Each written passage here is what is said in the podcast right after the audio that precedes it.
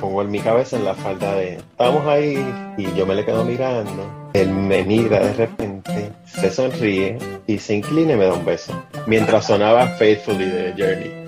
Y en una de esas emboscadas que no sabía de dónde venían los tiros agarró y se puso a, a disparar como loco. Le dio un ataque nervioso. Y cuando se calmó se dio cuenta de que los había aniquilado a toda su a toda su, su tropa ¿no? wow wow Bienvenidos al podcast Cucubano número 334. Esta semana tenemos un compañero aquí que yo le llamé porque tengo muchas dudas sobre un montón de cosas de la vida. Y este hombre, además de ser un filósofo, es un conocedor, historiador y un experto en conseguir temas que cancelan a la gente. Así que, pues, decidí invitarlo en el día de hoy. Tengo conmigo hoy a Esteban de Plan de Contingencia nuevamente. ¿Cómo estás, hermano? Hey, todo bien, todo bien aquí, este. buscando problemas. Yo el último buscando fue buscando problemas y creo que hoy me voy a buscar más problemas que la semana pasada, pero bueno.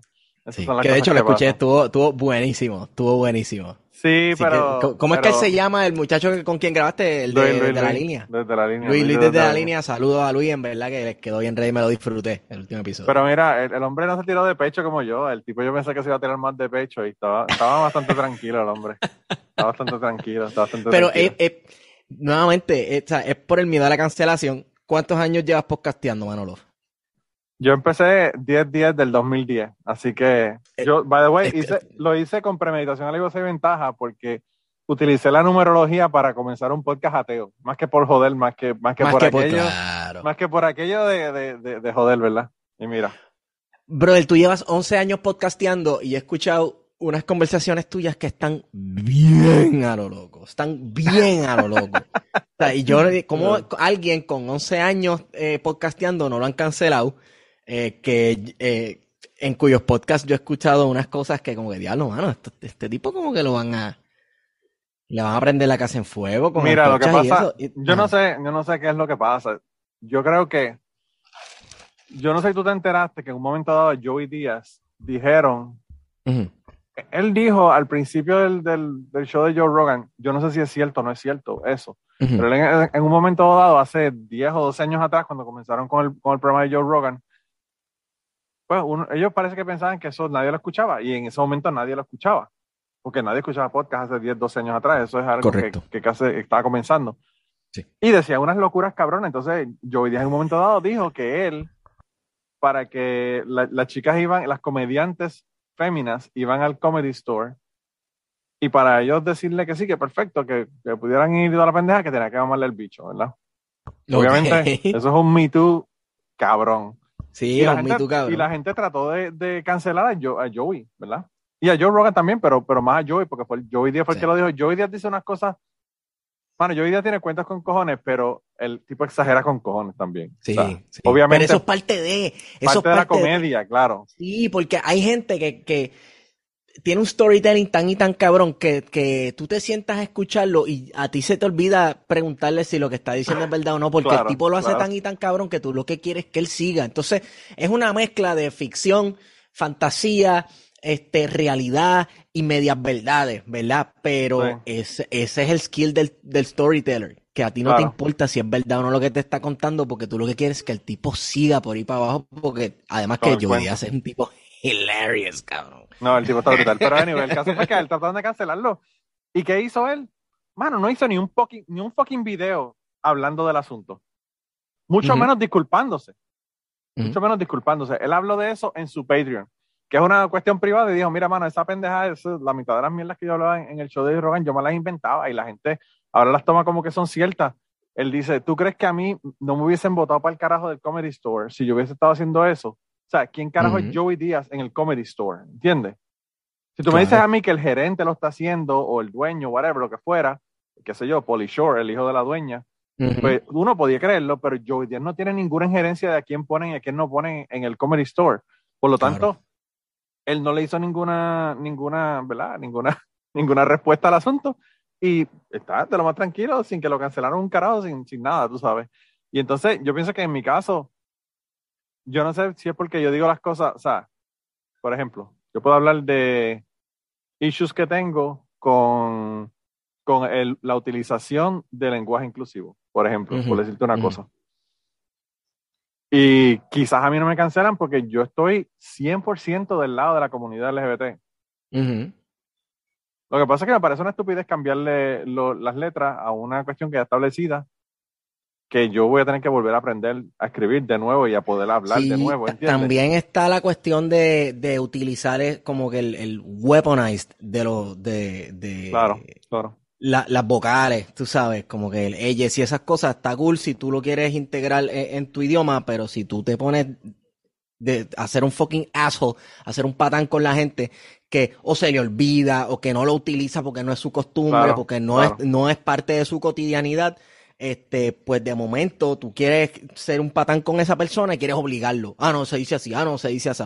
Claro. sabes, y, ahí es que sale un poquito este, la, la, la, naturaleza humana y la gente se le olvida que no importa que fulano de tal crea en la justicia social y sean más activistas, eso no le exime de ser un patán. O sea, hay gente que son unos hijos de puta. Claro, claro. Con todo y que tienen... No, y, este, hay, y hay gente que han sido oprimidos. Hay gente que han sido oprimidos, incluso históricamente que se convierten en unos cabrones.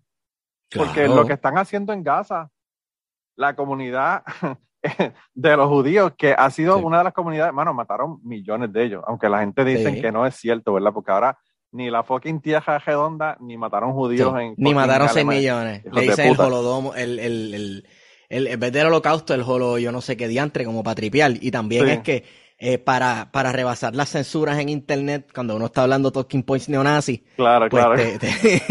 tiene que inventarse para papi. La, gente son unos assholes, cabrón. Yo he visto gente que le han cerrado las cuentas por estar hablando a favor de la gente y en contra de los neonazis, y pero como utilizan un término o lo que fuera, bam, como, tú sabes que estos montón de plataformas te banean y después tú puedes apelar a la pendeja.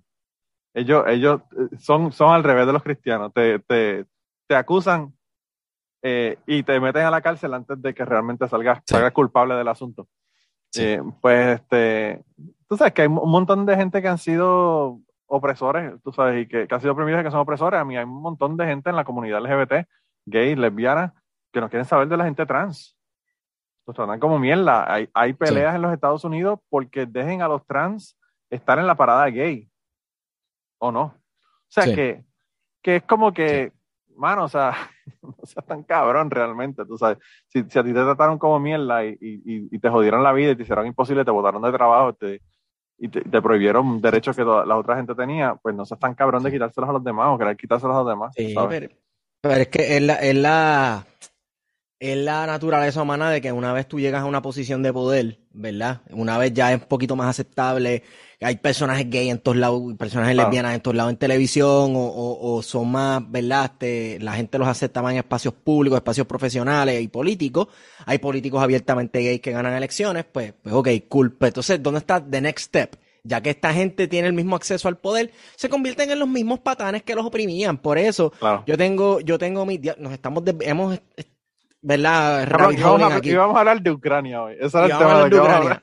Sí, no, pero, pero, pero, no que esto, eh, bueno, Vamos a ver cómo lo enganchamos, porque eh, eh, hablamos de neonazis y en Ucrania hay unos cuantos neonazis allí. Sí, bien cabrón. La gente diga, Que, la gente diga que no. Entonces, los gringos están confundidos porque ellos ven, ellos le hablan de refugiados y ven que los refugiados son blancos y dicen, esto como que no cuadra, esto como que no funciona. Los refugiados se supone que sea brown or black. Does not compute. Exacto, exacto, exacto. Este, y, y nada, eh, gente que llega a posiciones de poder y, y se convierten en patanes. Punto. Y, eso pasa con los gays, pues como, como estábamos hablando ahorita con los judíos, que, de la nada se inventaron que tenían que tener un estado político eh, eh, allá en Israel, y está bien, históricamente eh, esa región ha sido habitada por judíos, y sí, históricamente y arqueológicamente se puede constatar que hubo un reino de Israel hace 800 años, pero nadie está tratando de revivir la ciudad de Tenochtitlán de los aztecas en Ciudad México, cabrón. ya hablo el mejor ejemplo, cabrón. Es que ese es el mejor ejemplo. ¿Me entiendes? Sí. Y, y, entonces tú coges y te conviertes en, en, en, lo que tú odias, mano. En lo que tú odiabas y en lo que te perseguía. te conviertes en eso, mano. Entonces tú eres el autor de los programs. En vez de ser el imperio ruso botándote de las tierras de Rusia, pues ahora tú eres el, el opresor. Tú sabes, y eso es lo que está pasando con, con los judíos. O sea, cabrón, yo, yo a veces hablo con, con el mando de Crime que se pone a hablar de, de, cosas, ¿verdad? Incluso de, de, qué sé yo, violencia en la NFL y un montón de cosas, de todo este montón de, deportistas que le pegan a las, le dan a las mujeres y son héroes, pero que le dan a las mujeres. Entonces, todo ese tipo de pendejas. Y siempre llego a lo mismo y le digo lo mismo a, al mando y al mando yo creo que ya está hastiado de que yo se lo diga. Pero cabrón, los seres humanos somos monos glorificados y no nos damos cuenta De, que, de que estamos a un pelo de cagarnos en la mano y tirarle mierda a la gente. Realmente, o sea, estamos ahí, la, la, división es infinitesimal entre esas dos cosas. Sí, y, y, te lo digo, by the way, te lo digo porque hay personas que están en ese nivel ya. Como humanos están a ese nivel. Ah, de, Porque yo una vez estaba viendo ahí un, una entrevista que hicieron de, parece que fue, no sé si es una entrevista o el, o el documental de Twisted Sister, y Dee Snyder estaba diciendo que en, un concierto una vez alguien se cagó en la mano y le tiró mierda a ellos en, que estaban en el stage. Y él, y él dice, mano, tú tienes que estar bien hardcore para cagar en la mano misma tuya, cabrón, y tirar la mierda a una persona que está cantando. O bueno, Twisted Sister, eran los 80, todo el mundo estaba empericado, así que el tipo... locura, cabrón. la que yo decía, diablo, qué locura, cabrón. Tú sabes, de verdad que está cabrón, está brutal. Pero sí, loco, yo, yo pero también parte de la cuestión de la cancelación, y yo creo que porque a ti no te ha tocado, es precisamente porque tú eres parte, tú naciste la gente que nació en, cuando tú naciste, ¿verdad? Y de tu generación, eh, son medios I don't give a fuck. Y yo creo que tú eres Gen X. es verdad. Sí, yo soy Gen, Xers, ¿sabes? Los Gen Xers te pueden decir una barra basada de, cosas que, Dios mío, con, con with a straight face y no les importa un carajo. Este, no entiendo cómo eso cambió en mi generación, en los millennials, que nosotros somos un poquito más, no sé, tal vez, este, llegamos a la adultez y cogimos conciencia política en la, en la era de, del activismo social en Internet y, este tipo de cosas. Ustedes no, ustedes vivieron en los 80 y tenían eh, eh, el miedo de que el mundo se fuera a acabar por una guerra nuclear así en cualquier momento. Y, estaba de moda precisamente Twisted Sister y huele el perico, así que yo me imagino que ustedes, por eso no, les importa un carajo, realmente. les importa un carajo. Tú no puedes, tú no puedes decirle a, un, a una persona que tenga cuidado, que se crió corriendo bicicleta sin tener que ponerse ningún ni pad, ni casco, ni mierda. Nosotros, mano, yo una vez me caí en mi bicicleta, cabrón, y me hice una libreta en el muslo con la estrella de la, de la se le salió la cadena y la estrella me hizo líneas en el muslo. Como para escribir, cabrón, tú podías escribir una libreta porque eran equidistantes, perfecto, mano, parecía una fucking libreta. Entonces, pues, es verdad lo que tú dices, nos criamos en una época en donde, donde nada estaba asegurado realmente. Tú podías morir en cualquier momento. Tu, target, tu target audience, tu target audience, este, yo creo que varía un poco. Ahora, yo me he sorprendido tanto de mi target audience que yo no lo entiendo, de verdad. ¿Cuál es tu target? Oh, yo hace tiempo yo no me, yo no veo Yo no lo entiendo. yo, yo, yo fui a, yo, el otro día fui a Anchor, Anchor, eh, y me puse a ver mi target audience, la gente, la gente que me sigue por la edad y toda la pendeja.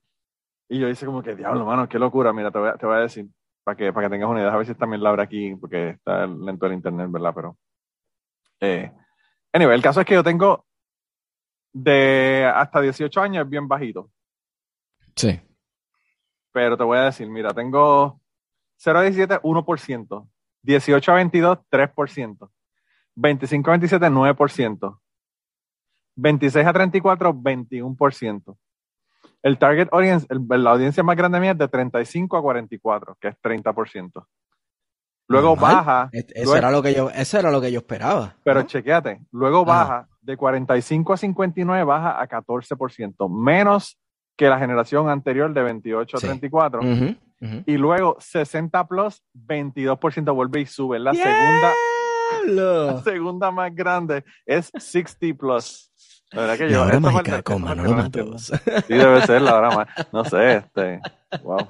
yo dije como que, wow, qué cosa más rara. Pero, normal, e, es, la cuestión del. Yo creo que el storytelling. Y, sin, embargo, sin embargo, también tengo, tengo más mujeres que hombres escuchándome. Sí. Y un 4% de gender non-conforming, ya sea trans o personas que no, no se conforman con, o sea, no están, no están en el género eh, que le asignaron biológico, claro, biológico. Eh, así que, ¿sabes? Es una cosa bien rara, de verdad que yo no, entiendo. No entiendo. Además, eh, a, la vez yo creo que no hay razones políticas por las cuales cancelar el tema, ¿no? Porque, por ejemplo, mira el, el, el, super intento que trataron de coger y, trancar el podcast a Joe Rogan. habían eh, motivos políticos obvios, ¿verdad? Claro, claro, claro. Eh, yo creo que independientemente de lo que él estuviera diciendo sobre las vacunas o no, primero que todo, vamos a empezar, vamos a empezar, vamos a empezar. Manolo, ¿a dónde quién tú vas? ¿A dónde quién tú vas para pedir consejos sobre salud? Obviamente donde mi médico. A donde un médico, ¿verdad? Claro, claro, eso es todo. Entonces, entonces eh, recua de cabrones que está escuchando este podcast y cualquier otro podcast. O sea, ¿quién carajo le va a pedir consejos de salud y va a ponerse a seguir consejos de salud de Joe Rogan como si fuera una autoridad que estudió medicina. Pues obviamente eso te dice algo sobre el público que lo está escuchando, principalmente supongo que gente de Estados Unidos, ¿verdad? Sí. Porque tienes que recurrir a, un podcast para obtener... Eh, eh, cabrón, es que los, esteroides, los, esteroides, embrutecen a la gente, cabrón. Eso es lo que pasa con Joe Rogan. Él está en testosterone replacement. Deja eso que cuando yo llegue a los 40 me voy a poner, me voy a poner testosterona de esa. Ah, pero si las mujeres se hacen las tetitas y se pullan los labios, yo me puedo inyectar yo debía haberme, los cojones. Yo debía haberme puesto en testosterone replacement desde que yo a, los seis años no quise jugar pelota. Porque yo creo que he tenido deficiencia de testosterona desde aquella época. ¿Qué va? Si tú tienes un par de muchachos, deja eso. Chacho, está cabrón. No, yo, yo cuando... You have nothing to prove. No, no, no. Yo cuando, cuando yo estaba cogiendo eh, clases de pelota, mi mamá me puso en clases de pelota como a los cinco o seis años. Todas las ligas, las ligas de nenitos que ponen, ¿verdad? En todos los pueblos de Puerto Rico. El primer día, cabrón, el pitcher tiró una bola y me dio en mi testículo izquierdo. Ah, pues ya. Y yo tiré el bate y yo le dije a mami, no me interesa hacer esta mierda ya. no tengo ningún cero interés. Supuestamente esta copa me iba a proteger, no hizo un carajo, así que se vayan para el carajo todo. No volví, no volví, no volví.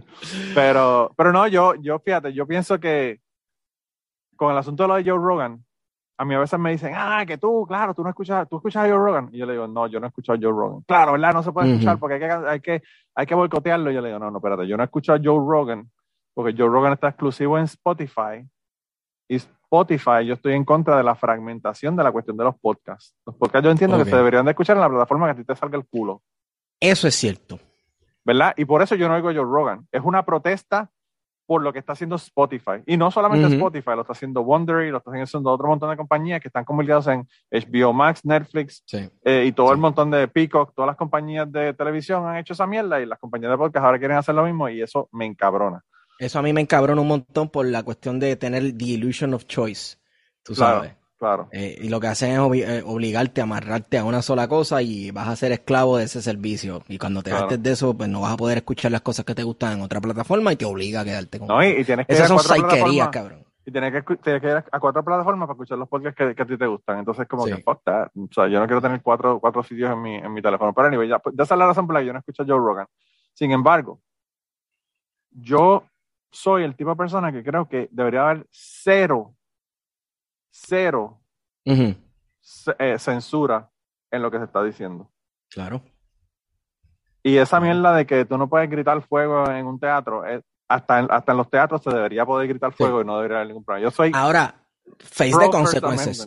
Claro, claro. las, consecuencias, las consecuencias tienes que aceptarlas, obviamente. claro, pero, tú sabes que, los, que eso se llama ser adulto, caballo. Y eso siempre ha existido. Claro. Tú haces unas estupideces y hay consecuencias, cabrón. Pues entonces, ¿cómo ¿Por qué hay gente que prefiere un programa de radio a otro? Porque dice las cosas que le gusta que uno, que uno, escuchar, No solamente en Radio AM que hablan de temas políticos, música.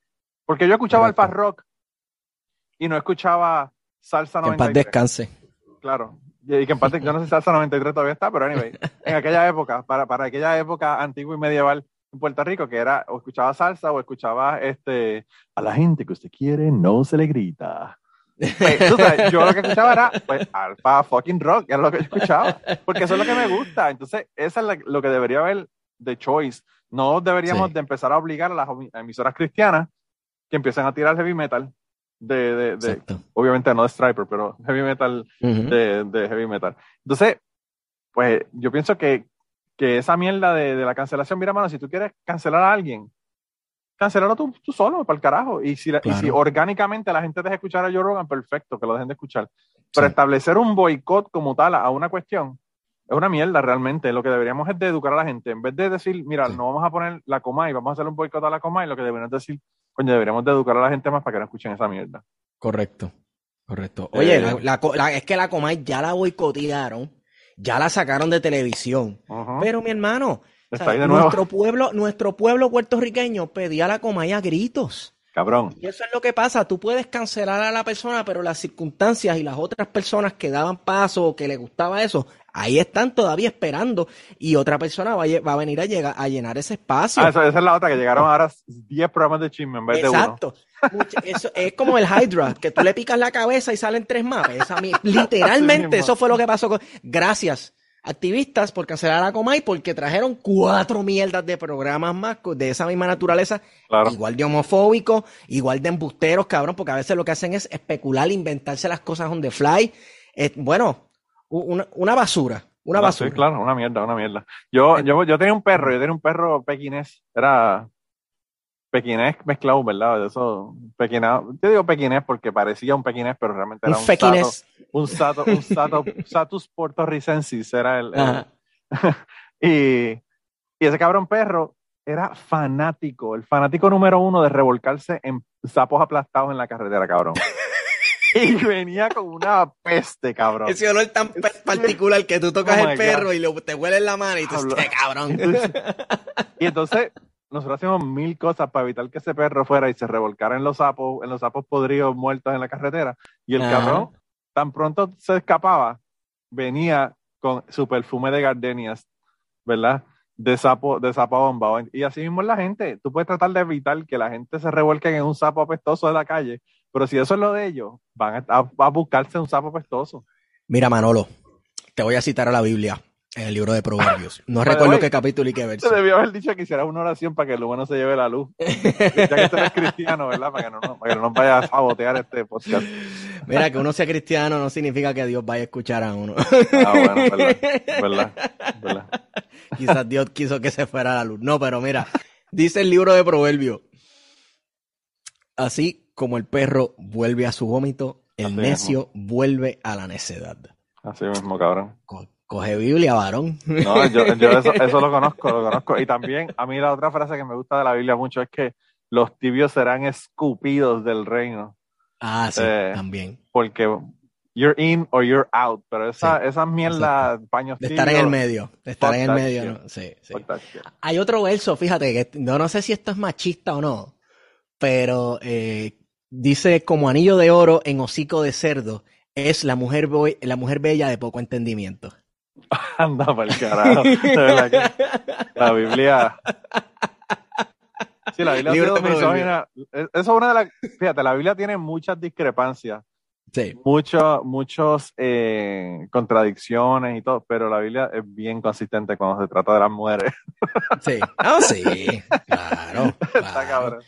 Y bueno, eh, eh, entonces, ¿qué uno, ¿qué uno va a hacer? Como que pensar, bueno, pero eso es cuestión de contexto, de tiempo y espacio, ¿verdad? Fue un libro que fue escrito hace mil no sé cuántos años por una gente que tenía una cultura, que sé yo qué rayo. A la misma vez los creyentes dicen, bueno, pero entonces yo se supone que crea y viva como esta gente de hace 1500 años, 1800 años. Eh, no sé. hubo un tipo, un tipo que dijo que iba a hacer eso, que, lo hizo, que vivió, que vivió bíblicamente por un año. Sí. Eh, tremendo experimento realmente, eso de la que, uff, no Fatal, fatal. Una locura, una locura. Eh, sería, sería reminiscente a los Amish que hay aquí, ¿verdad? Que tú los ves a ellos que no quieren, no quieren ni poner un triangulito reflector en el carro porque Dios los protege y el, el, triangulito reflector es una duda de la divinidad, ¿verdad? Y han matado como a nueve. No sé, yo, no lo, yo no lo sabía. Han matado como a nueve, cabrón. Han matado como a nueve. Y, y, y y le, los paran, le meten ticket, cabrón, en la carrera tienes que tener un fucking triángulo, que, no, emperrados que no quieren, porque Dios los protege.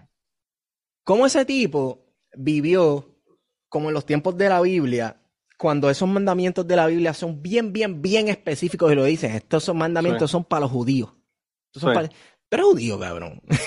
No, claro, claro, claro. la, gente que, oye, la gente que está aburrida, y esto lo hace mucho los blanquitos en Estados Unidos, que están aburridos, se ponen a inventar un montón de estupideces precisamente porque están viviendo la agonía, la agonía de tener una vida relativamente fácil en comparación con otros grupos, eh, este, con otras otros grupos demográficos dentro de los Estados Unidos. Solamente un tipo que no tiene un carajo que hacer, que no tiene un carajo de dificultad en su vida, va a decir voluntariamente, déjame vivir como los judíos en la edad de bronce. Porque se me, acabaron, se me acabaron las, los retos en mi vida. Vamos a poner un reto, un reto imaginario para. Exacto.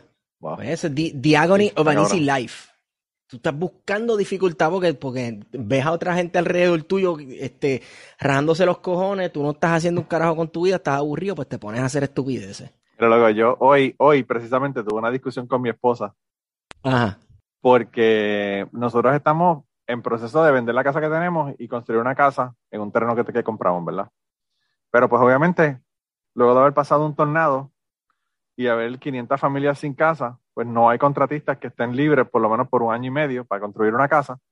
Y los materiales de construcción están carísimos y la inflación, bueno, hay miles de razones por las que está cabrón construir ahora. Carísimo, loco. La madera, por ejemplo, carísima, loco. Sí.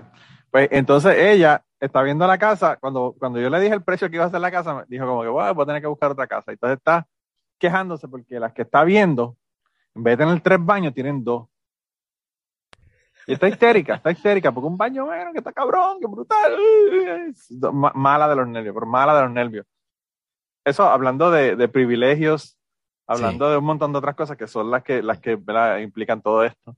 Claro, y entonces, mirarlo en otro contexto que porque los puertorriqueños buscan y no, no, no tienen ni para alquilar, porque los, precios se están disparando, porque precisamente los gringos están viniendo para acá, a comprar propiedades a lo loco. Claro.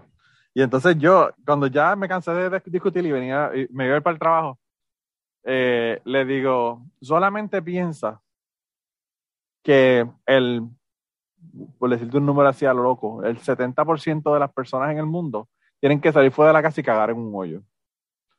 Así que, así que yo le dije, así que estamos bien, dos baños, tres baños, un baño, por lo menos estás adentro y no en una, en una fucking letina afuera de tu casa, ¿sabes? Y, y, a veces esa es la perspectiva que la gente no tiene, sobre todo ella. Ella vivió toda su vida en el privilegio, criándose con los abuelos que tenían dinero, que tenían un trabajo en una planta que, que nunca le faltó nada. Y entonces, pues, tú sabes, yo, que tampoco vengo de una familia pobre de Puerto Rico, yo vengo de una familia de clase media normal, ¿verdad? mi mamá maestra, mi papá trabajaba en una, en una cooperativa, tú sabes. Eh, pues yo, en comparación con como estaba antes, pues obviamente yo puedo ver y decir, carajo, yo, yo no tengo cero, cero que quejarme, cero. Eh, aunque a veces diga, coño, me gustaría comprarme X cosa y no me la puedo comprar porque no tengo los chavos o lo que fuera, ¿sabes? Y pues esa perspectiva, mano, a veces se pierde. Entonces me dice, ah, si yo tuviera un trabajo que me gana 100 mil dólares, y yo le digo, sí, cuando tengas 100 mil dólares de trabajo, vas a pelear y llorar porque no tienes 150. Y después vas a pelear porque no tienes 200. Exacto. Hasta que te conviertes en Jeff Bezos que, que, tienes que construir un cohete para ir al espacio para... sentirte que hiciste algo con tu vida. algo con tu vida, sí. Entonces, pues, tú sabes, realmente está bien cabrón la, la, la este consumerismo y esta locura, ¿verdad? De, nosotros eh, siempre estar midiéndonos con el que está, que tiene más dinero que uno, o el que está mejor que uno, en vez de, mirar hacia abajo y decir, carajo, yo estoy en el top 20%. Sí. O top, top, qué sé yo, top 10% o lo que fuera. Mano, eh, pues yo, este, le di clase en un colegio en Dorado, un montón de estudiantes, y yo les pregunté como que cuando ustedes abren el, grifo, que sale el agua, abren la pluma que sale el agua, ¿de dónde viene esa agua? Y ellos se quedaron... Tú sabes, como que me acabas de volar la mente porque es que incluso hasta uno mismo, bueno, claro, uno sabe que hay unos procesos de tratamiento de agua y acueductos y ta, ta, pero, ¿sabes? Uno se sienta a, pensar en toda la logística que tuvo que ocurrir, toda la, el desarrollo civilizatorio, entre comillas, que tuvo que ocurrir para tú abrir ese grifo y que saliera agua, pues tú decirle eso a un montón de chamaquitos de dorado, eh, es como que diablo, es verdad, yo no me ¿de dónde sale el agua del grifo? Sí, y porque no me muero. Y porque no me muero, porque antes, antes había, antes había acueductos, pero la gente se moría de vez en cuando por, qué sé yo, disentería y 20 mil mierdas, tú sabes. Sí, sí, eh. y, era bien, era más común, y aquí en Puerto Rico hasta lo que la gente se nos olvida es que hasta los otros días era común ver los chamaquitos, ¿sabes? Con las barrigas infladas de parásitos, por estar bebiendo agua de donde no, de donde no debía, tú sabes, para el tiempo que nuestros padres ya vivían, ¿verdad? Yo no lo llegué a ver, gracias a Dios. Por eso es que mi mamá eh, era muñozista, porque creía que Muñoz era el que había puesto, nos había puesto zapatos, como cree el 80% eh, de la gente de Puerto Rico. Exacto, exacto. Cuando eh, mi abuela nació en Puerto Rico, mi abuela de parte de padre, ¿verdad? Y entonces ya se fue como a los nueve años para República Dominicana y allí se quedó a vivir y allí a los 14 años mi abuelo le, tiró, le tiraba piedras en la ventana y la fue a buscar. El tipo con 18 años, este se va para la lista, yo te creo. Eh, se la llevó de la casa, se la llevó de la casa y se casaron. O sea, mi abuela todavía con, con su primer hijo en sus brazos, ella jugaba con los primitos. Tú sabes, como que no hubo esta cuestión de eh, separar la niñez de la adolescencia de la, de la adultez. Ella llegó ese golpe a las millas y entonces eh, cuando ella decide, como en el 70, volver a Puerto Rico con toda su familia dominicana, su papá, puertorriqueño, le dice, yo te voy a ayudar con los papeles para todos los muchachos y para tu esposo, con una condición. Ella es la única ciudadana americana. ¿Tú puedes votar? Pues en estas elecciones tú vas a votar por Hernández Colón. Wow. estas elecciones, tú votas popular.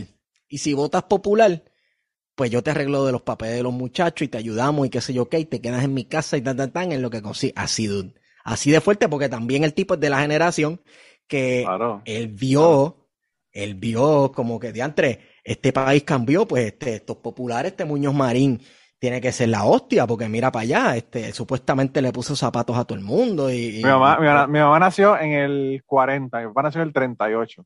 Mira, vaya. Ya se ponen los dos, ¿verdad? No es que nacieron y no se han muerto, se han muerto, ya se ponen los dos, pero nacieron en el 40 y en el 38. O sea, que ellos vieron ese desarrollo de, ir de, de, esa cuestión agraria a la cuestión industrial. Y pues ellos, ellos piensan que eso, que eso está cabrón realmente y, pues no se dieron, realmente, no se dieron cuenta de que a largo plazo nos clava más esto de lo que nos da. Sí. Eh, es como todo, es como todo. A ti, eh, hay ciertas cosas que te pueden dar unos beneficios y llega un momento dado en que el beneficio no, no se ajusta a lo que tú le estás sacando a eso. Te pasa con todo, pasa con la tierra. Tú empiezas a sembrar, a sembrar, a sembrar. Hablando de privilegio. Sí. No, que hablando de privilegio, ahora mis, ¿sabes? Compara, mis, o sea, uno pasa su niñez escuchando a los tíos y a todo el mundo hablar que si los populares son unos huele bichos, que no, que los PNP son los huele bichos, no, que eso pipió los comunistas, ¿verdad? Normal. Ahora, eh, yo pienso en mis padres que su niñez la pasaron sin poder hablar mal del gobierno porque nacieron eh, eh, bajo la dictadura de Trujillo en República Dominicana. Y esa fue su formación, esa fue su formación de niñez y ese fue el contacto que tuvieron con la política.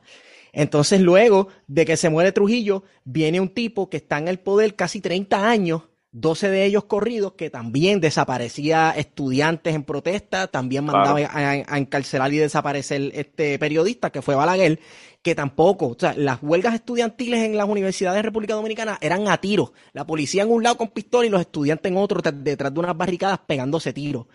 Entonces, este, eh, yo pienso en cómo eh, en la juventud y la niñez que vivieron mis padres y lo comparo con, con cómo se habla de política aquí en Puerto Rico y es como que diablo, definitivamente el, privilegio se manifiesta de una, de un montón de formas.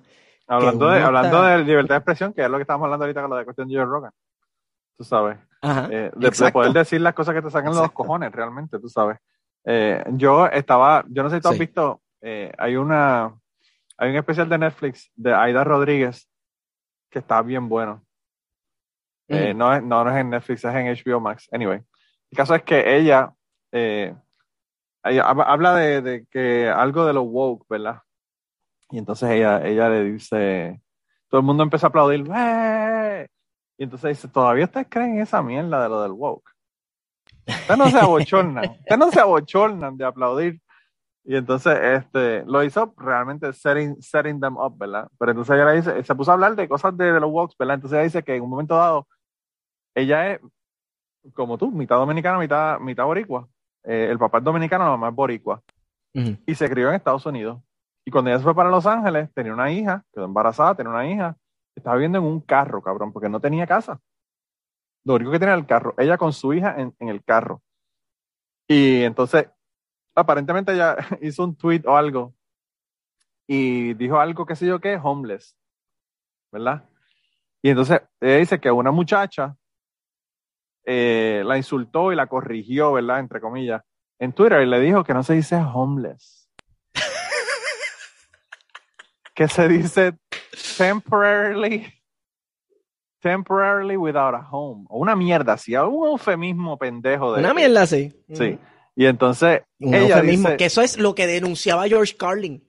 Claro, claro. Los, sí, sí, que decía eso mismo. Los eufemismos. Claro. Y entonces eh, ella dice: Está cabrón que esta pendeja me está corrigiendo a mí como decir homeless, que es lo que soy yo, pues yo soy homeless. Lo, más probable de un apartamento en Beverly Hills, esta puta está corrigiéndome en Twitter de que las cosas no se dicen de esa manera, tú sabes. y entonces ella estaba como que eh, diciendo que, la ironía, ¿verdad? La ironía de que, de que hasta, hasta lo que tú eres te están corrigiendo de cómo decir. Sí, mano. Sí. Eh, está cabrón eh, realmente. A, a, ti no te encabrona cuando tú lees Latinx? A mí me encabrona. Y, al, y, yo. Una rabia, cabrón. Yo vi una encuesta, yo vi una encuesta en donde el 75% de los hispanos, de los latinos, odian la palabra Latinx y 10% no tienen sentimientos positivos o negativos hacia la palabra. O sea que estamos hablando que un 85% de la gente lo toma como una imposición, ¿verdad? Para desde, afuera, ¿verdad? Porque es, un término que viene desde afuera. El término no se creó en la comunidad latina. Eh, y entonces, pues a ellos, ellos le, le, encabrona el asunto y, y, aún así lo siguen usando. Y, y, o sea, yo he tenido invitados aquí, no voy a mencionar nombres, que me han utilizado el término Latinex. Y yo entiendo por qué lo están utilizando. Lo están utilizando porque pues, cuando hay personas que son blancos y de, eh, gringos, ¿verdad? que en el término latino saben de lo que están hablando, pero no es porque queramos utilizar, utilizar el término realmente. Eh, eh, es, más, realmente latino es un término tan y tan y tan pendejo porque, ¿sabes? Súper pendejo, también. Los países de, la, de Latinoamérica son tan diferentes que, que, es como coger un montón de cosas que son diferentes y tratar de conglomerarle y decir, ustedes son todos iguales. A mí ayer aquí te hicieron una fucking taco salad y me dijeron, mira la salsa, salsa picante. Yo le digo, yo no uso salsa picante. Adiós, pero ustedes no comen salsa picante. Y yo, cabrón, yo no soy mexicano, yo soy puertorriqueño. yo, aquí nosotros, comemos pique, que no es lo mismo. claro, yo llevo 15 putos años aquí trabajando y los cabrones todavía no saben que cada vez que me pasan la salsa picante yo no la uso. Está como que, hello, eh, eh, whatever. Es una, es una locura, de verdad.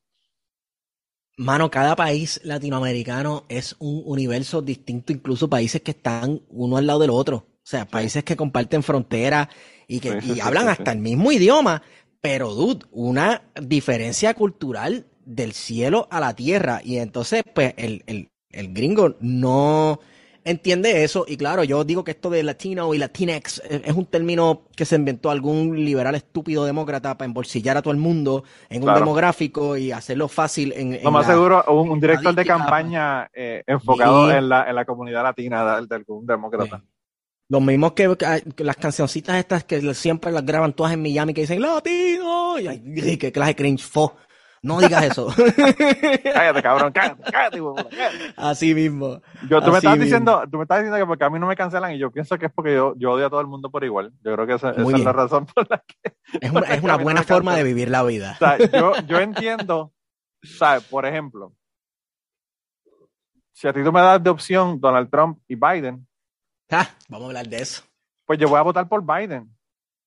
Yo ahora, ahora, claro, pero ahora, yo sé que Biden no va a hacer un carajo tampoco, ¿entiendes? Exacto. Es como escoger entre churra y mierda. ¿Cuál de los dos tú escoges? Pues realmente, Exacto. Eh, ninguno de los dos realmente. O sea, y a veces la gente en Puerto Rico se enfoca y dice, no, porque es que los imperialistas hay que votar por Biden porque el, bueno, no hay nadie que llegue a la presidencia ni al Congreso de los Estados Unidos sin ser fucking imperialista, porque esa es la naturaleza del fucking país. Eso es cierto. Eso es esto. Tú estás jugando dentro de un sistema que tú, pues tú, es un sistema imperialista. Si estás jugando allá adentro, eres un imperialista. Claro, claro. y sabes, estás, manchado. Uno tiene que entender esas cosas. Eh, eh, cuando a mí una persona que es PNV me dice, no, lo que pasa es que los americanos nos quieren, cabrón probablemente tú no has vivido en Estados Unidos. si los americanos no se quieren ellos mismos. No, no solamente es eso, sino que los gringos en el, en la mayoría de los casos no saben que tú existes, punto. ¿Cómo te van a querer? Tú no existes, ellos no saben que Puerto Rico es parte de los Estados Unidos.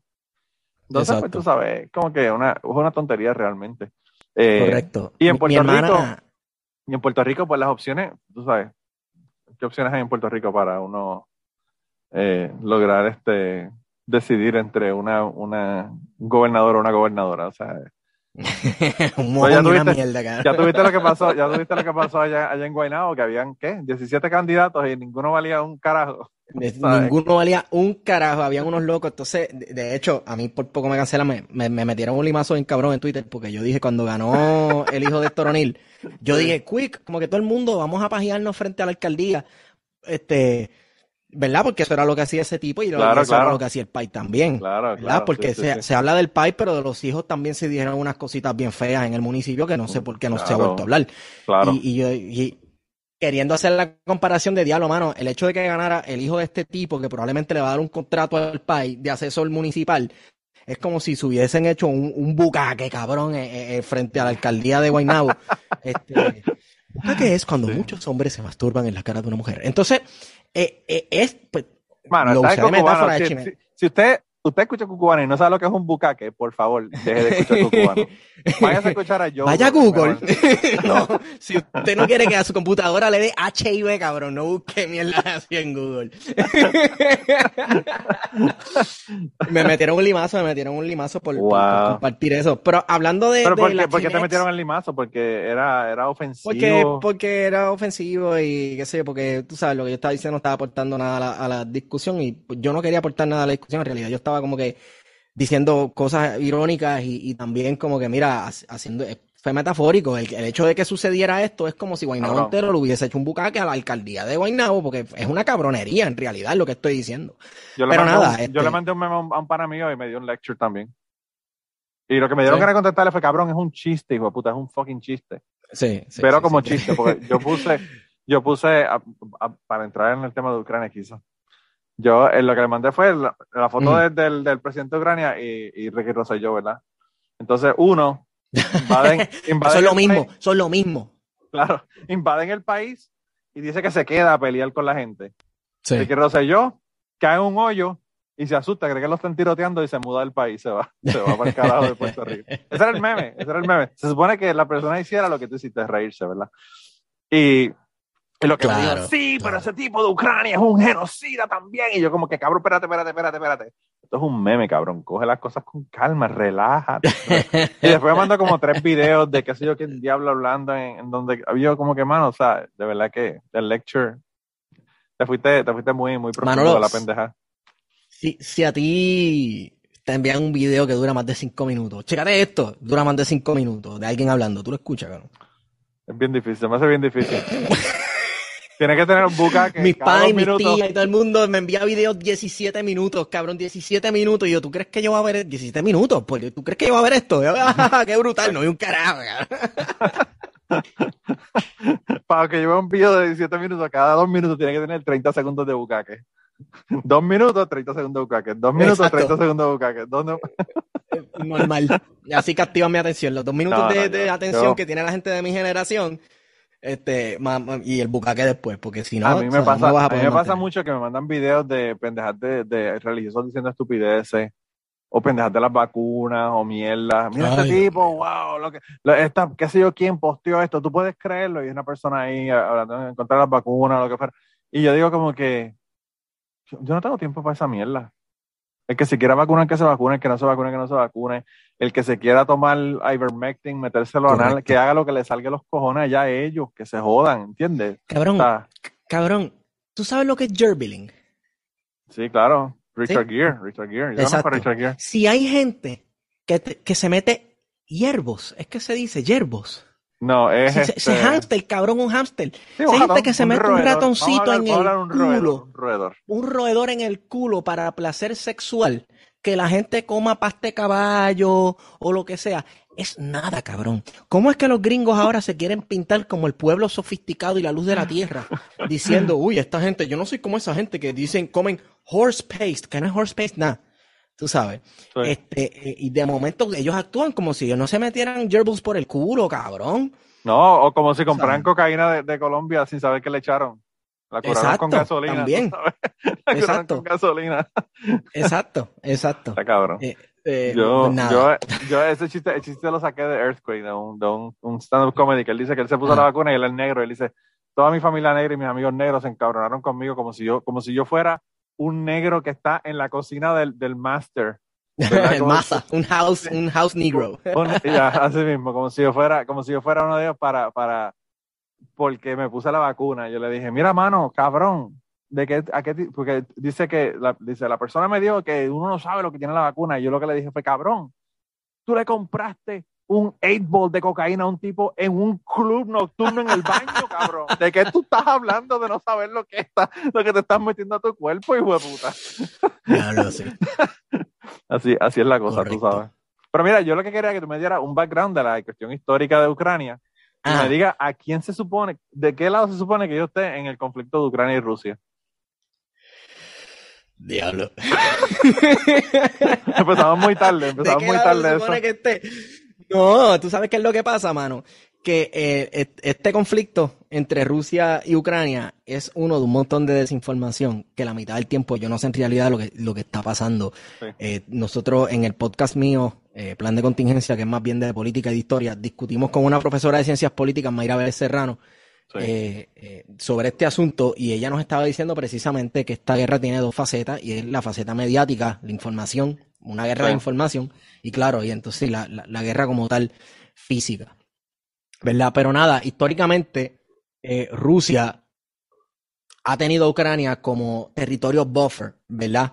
Este, o, o si no, parte de su territorio, porque eh, la Unión Soviética eh, absorbe a Ucrania como uno de los soviets, ¿verdad? O sea, durante la Guerra Fría, Ucrania era territorio este, soviético. Soviético.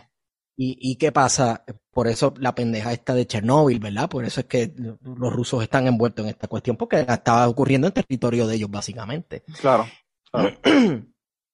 Este, cuando se disuelve la URSS en 1991, ¿verdad? Después de que el, el, sistema colapsa y mucha gente dice que Gorbachev, Mikhail Gorbachev dice, mucha gente dice que él traicionó este, la Unión Soviética y lo que hizo fue que se la sirvió en, en bandeja de plata a las naciones occidentales.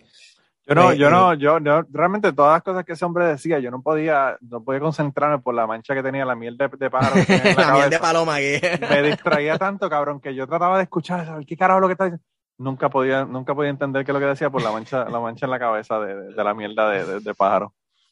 Oye, y, y fíjate, eh, una cuestión bien curiosa, ¿verdad? Eh, que la Guerra Fría y esa bipolaridad entre el mundo libre, entre comillas, y el mundo comunista o, los pro-soviet y, China también, este, había formado la mentalidad de mm, billones de personas en ese momento que antes, por ejemplo, y hablo del caso más cercano a mí, en los Estados Unidos, que todo, a nosotros todo aquí nos llega por Estados Unidos, por vía de los Estados Unidos en cuanto a cultura pop se trata, eh, las películas en los 80 era Red Dawn, por ejemplo, una invasión soviética en territorio estado ese, ese, era el miedo, ¿verdad? El miedo inminente de que la cuestión de que dijo Tina Fey cuando se estaba tripeando a Sarah Palin de I can see Russia from my house, eso es cierto. Hay puntos en Alaska donde tú ves territorio ruso que en aquel momento de la Guerra Fría era territorio soviético. Entonces existía un miedo real también. Estaba el, el, Doomsday Clock, que por eso la canción de Iron Maiden de Two Minutes to Midnight, la, la amenaza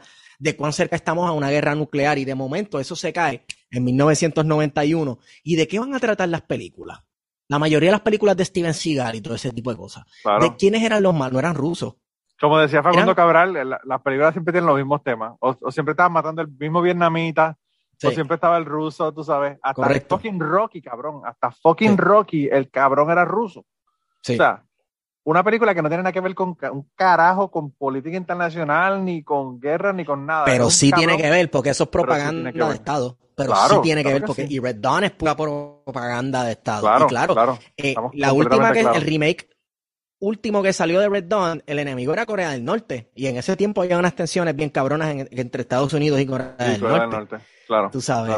Este, y, y, claro, también hay una cuestión de que China tiene un poder bien cabrón sobre el cine, ¿verdad? Porque le ha metido millones de dólares al, cine estadounidense y no puedes poner, tú no puedes antagonizar a los chinos en una película, porque se supone que originalmente los malos de, la última de Red Dawn fueran chinos, fuera el ejército chino.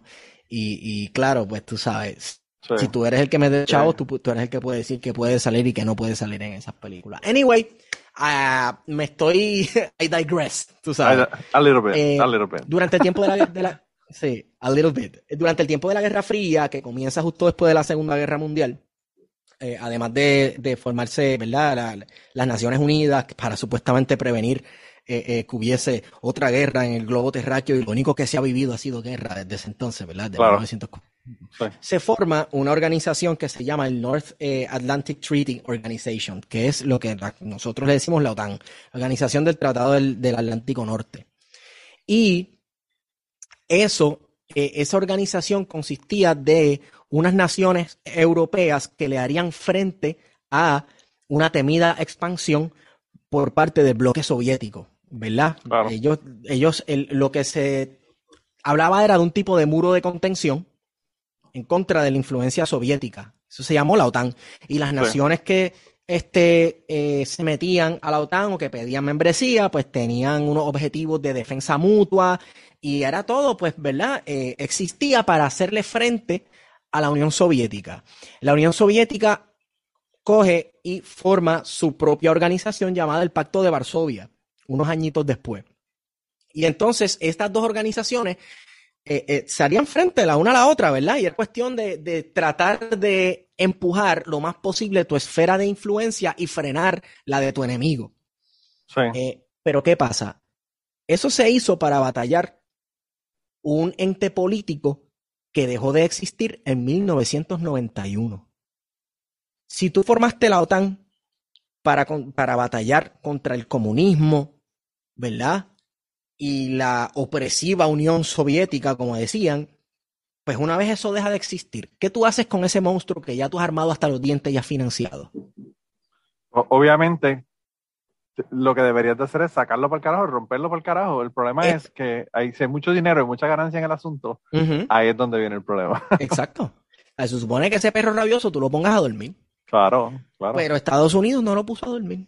No. Lo que hizo fue que siguió expandiendo la esfera de influencia de la OTAN y pidiendo a otras naciones a que se unieran.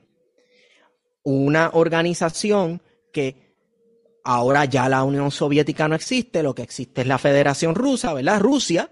Sí. Pues entonces a eso es a lo que le haría frente. Estados Unidos y estas otras naciones europeas tienen el derecho a eh, mover tropas y poner misiles y poner bases en cualquier país europeo que sea miembro de esa organización. Sí. Entonces, ahí es que viene el problema con Ucrania. Ucrania no es miembro de la OTAN, sí hace frontera con Rusia. Es un país que se le llamaba el, el, ¿cómo es que se llama este? El granero, el granero de, Rusia, el granero de Europa, porque producía muchísimo alimento. Entonces, eh, y también, ¿sabes? Económicamente, políticamente, estratégicamente era bien importante, siempre ha sido bien importante para Rusia. Bueno, es la, única entrada, es la única entrada al mar de, Rusia para, para el, el, lado occidente, ¿verdad? Exacto, exacto. Entonces, este, ¿qué pasa? Que Estados Unidos comienza a coquetear con que Ucrania entre a la OTAN para entonces esa esfera de influencia de Estados Unidos se extienda directamente hacia otra frontera más de Rusia. De Rusia, claro. Entonces, dime algo. Si China coge y monta 40 bases militares en la frontera de México, ¿qué tú crees que hacen los gringos? Claro, eso fue lo que yo le dije ayer a uno de los compañeros de trabajo mío y me dijeron, bueno, ya que si tú lo pones de esa manera, y yo, pero cabrón, pero es que de qué otra manera te lo voy a poner, es lo mismo. Le dije, imagínate que venga Rusia o China o quien sea y te ponga base en todas las fronteras de, México y te ponga una base en Vancouver, una base en Calgary, una base en, qué sé yo, en, en Montreal y, y, te tiene rodeado básicamente de bases de ellos. ¿Qué carajo? O sea, ¿quién está amenazando a quién realmente?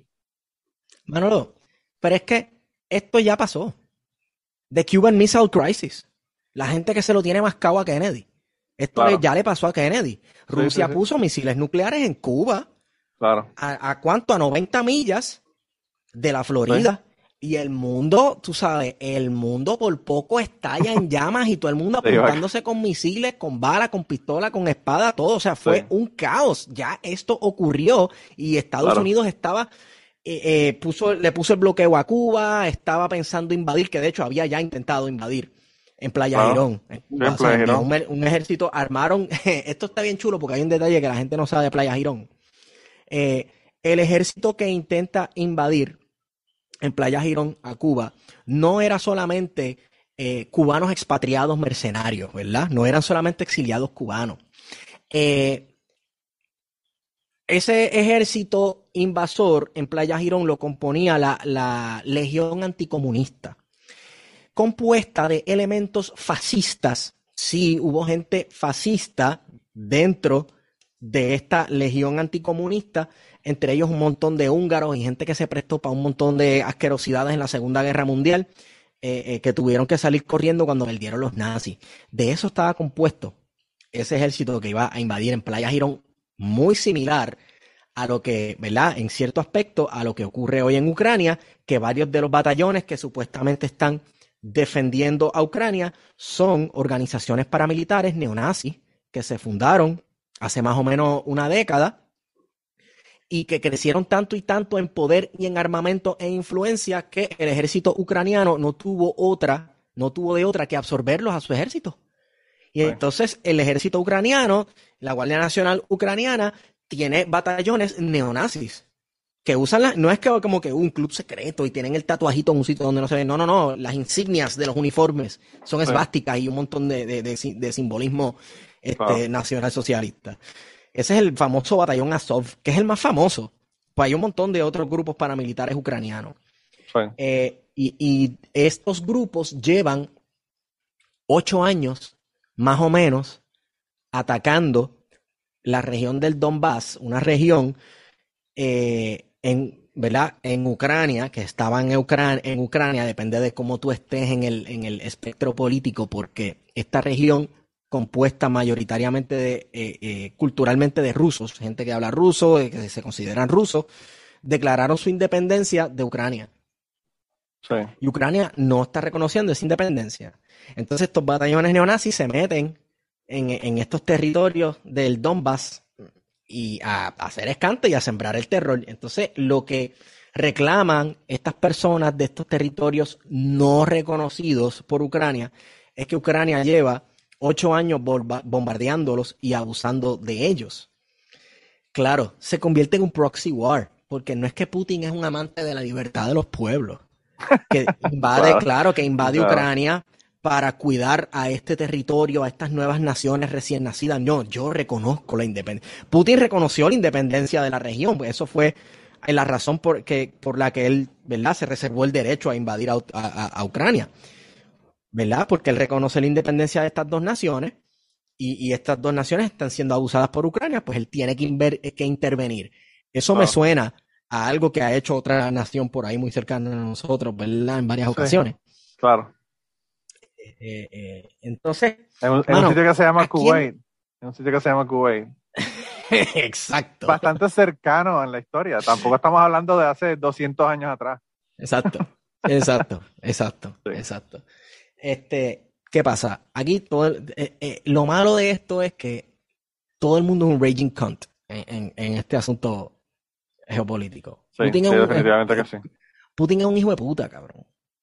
Y yo creo que eh, estamos en un momento histórico donde uno no puede irle, por lo menos en este en esta situación, ah, yo le voy a tal nación, no, yo le voy a tal nación como si fuera el, en, la Guerra Fría, proamericano versus prorruso, entonces está la facción china. Hermano, eh, Zelensky se ha guiado de cabrón con estos territorios que ha bombardeado por los últimos años, porque sí los ha, los ha bombardeado. A la misma vez está mal que Ucrania, digo que Rusia se meta, invade y bombardee eh, el territorio de, eh, de una nación soberana Está cabrón. Y al igual que Estados Unidos, que mamey, ellos de lejito, desde el otro lado del Atlántico, estén puyando para que más naciones se sigan sumando a una organización cuyo propósito de existir ya caducó hace décadas. Claro, claro. Entonces, ¿a quién yo le, cabrón, yo no le voy a nadie. Pero fíjate, a mí es bien interesante porque hablando de meternos en problemas, estas cosas que estamos hablando ahora nos, pueden meter en problemas porque tú sabes que en Twitter y en los social media y en las noticias. Donde se está decidiendo esa guerra, cabrón, en social media. Para ellos, la cosa es bien definida, blanco y negro. Yo estoy con este, el otro es un cabrón. Y no ven esos, esos, esos matices grises, ¿verdad? Que hay en ambos lados. Siempre han existido, que siempre han existido. Esta es la cuestión que la gente no, no avanza y entiende. En la guerra siempre hay esos matices de, de ¿verdad? De conflicto, de eh, circunstancia. Además, lo que se le olvida a todo el mundo que es fanático de Call of Duty y, lo que sea, que está viendo esta guerra como algo cool, es que entre medio de estos bombardeos, hay un montón de gente que se está muriendo y se está quedando sin casa. Eh, yo te apuesto que hay un montón, una legión de soldados rusos que no quieren hacer un carajo, que no quieren ir a esto, cabrón. Claro. No, hoy yo vi, yo estoy siguiendo varios canales de Telegram que están poniendo videos y cosas que les envían desde, desde Ucrania y Hoy, hoy precisamente mataron un montón de gente que eran civiles que lo que estaban era pasando por uno de los corredores que tienen para, para salir, ¿verdad? Del área y fueron y los bombardearon y le, y le pegaron tiros como, como si nada. O sea que, pues, eh, mientras, mientras están estas naciones y esta gente poderosa peleando, pues lo que se joden realmente son los mismos que se joden siempre, ¿verdad? Los eh, mismos que se joden siempre, que es la gente. Claro. La gente, mira, eh, y eso a mí me da mucha gracia. Hay un, podcast chulísimo que a mí me gusta que se llama Hardcore History. Sí. De, un tipo que se llama Dan Carlin. Dan Carlin. Y él tiene una serie sobre la Primera Guerra Mundial. Y, sí, eso, eso cabrona. Eh, de la Segunda Guerra Mundial hay mucha, mucha documentación, hay audio, hay vídeo, los personajes de la Segunda Guerra Mundial eh, eh, se volvieron legendarios, el general Eisenhower y, el, y Douglas MacArthur y Roosevelt, Stalin, todo esto, ¿verdad? No se habla mucho de la Primera Guerra Mundial, pero, mano, la Primera Guerra Mundial eh, fue un horror asqueroso. O sea, fue una asquerosidad. Fue, fue la humanidad cometiendo un crimen contra sí. Sí. en una magnitud nunca antes vista, porque fue cuando comenzó eh, a mezclarse la, el modern warfare, ¿verdad? Con la guerra como se hacía al estilo de los 1800, que ya estaban las naciones europeas saliendo de ese estilo de guerra. Entonces tú tienes gente montada en un caballo con una ametralladora, o sea, una cosa bien, bien loca, bien loca, bien loca. Y la cantidad de muerte que, tú que los soldados tenían que ver de frente, ¿verdad? Que la misma cantidad de gente que tú, bueno, no la misma cantidad porque en el medioevo había menos gente y los ejércitos eran más pequeños y no todo el mundo tiene un ejército profesional. Tú tenías legiones de jóvenes matándose. En un momento dado, los comandantes, tanto eh, alemanes, austriacos, como los comandantes ingleses y franceses, tenían que pararse detrás de las tropas y en las trincheras apuntando a los soldados para que dispararan. Apuntándole a ellos, si tú no le disparas al enemigo, eh, yo te voy a matar. Así estaba la juventud. Hablando, hablando de estar en contra, en contra de la espada y la pared, ¿verdad? Exacto, exacto. Literalmente. Entonces, estos comandantes se paraban detrás velando a quien no se echara para atrás, que se quisiera ir de la trinchera para pegarle un tiro o para acusarlo de criminal y llevárselo a una cárcel militar. ¿Qué pasa? En un momento dado, eh, las trincheras estaban bien cerca, la trinchera alemana de, de, eh, donde estaban los alemanes, y yo creo que en la otra trinchera estaban los franceses, si no me equivoco.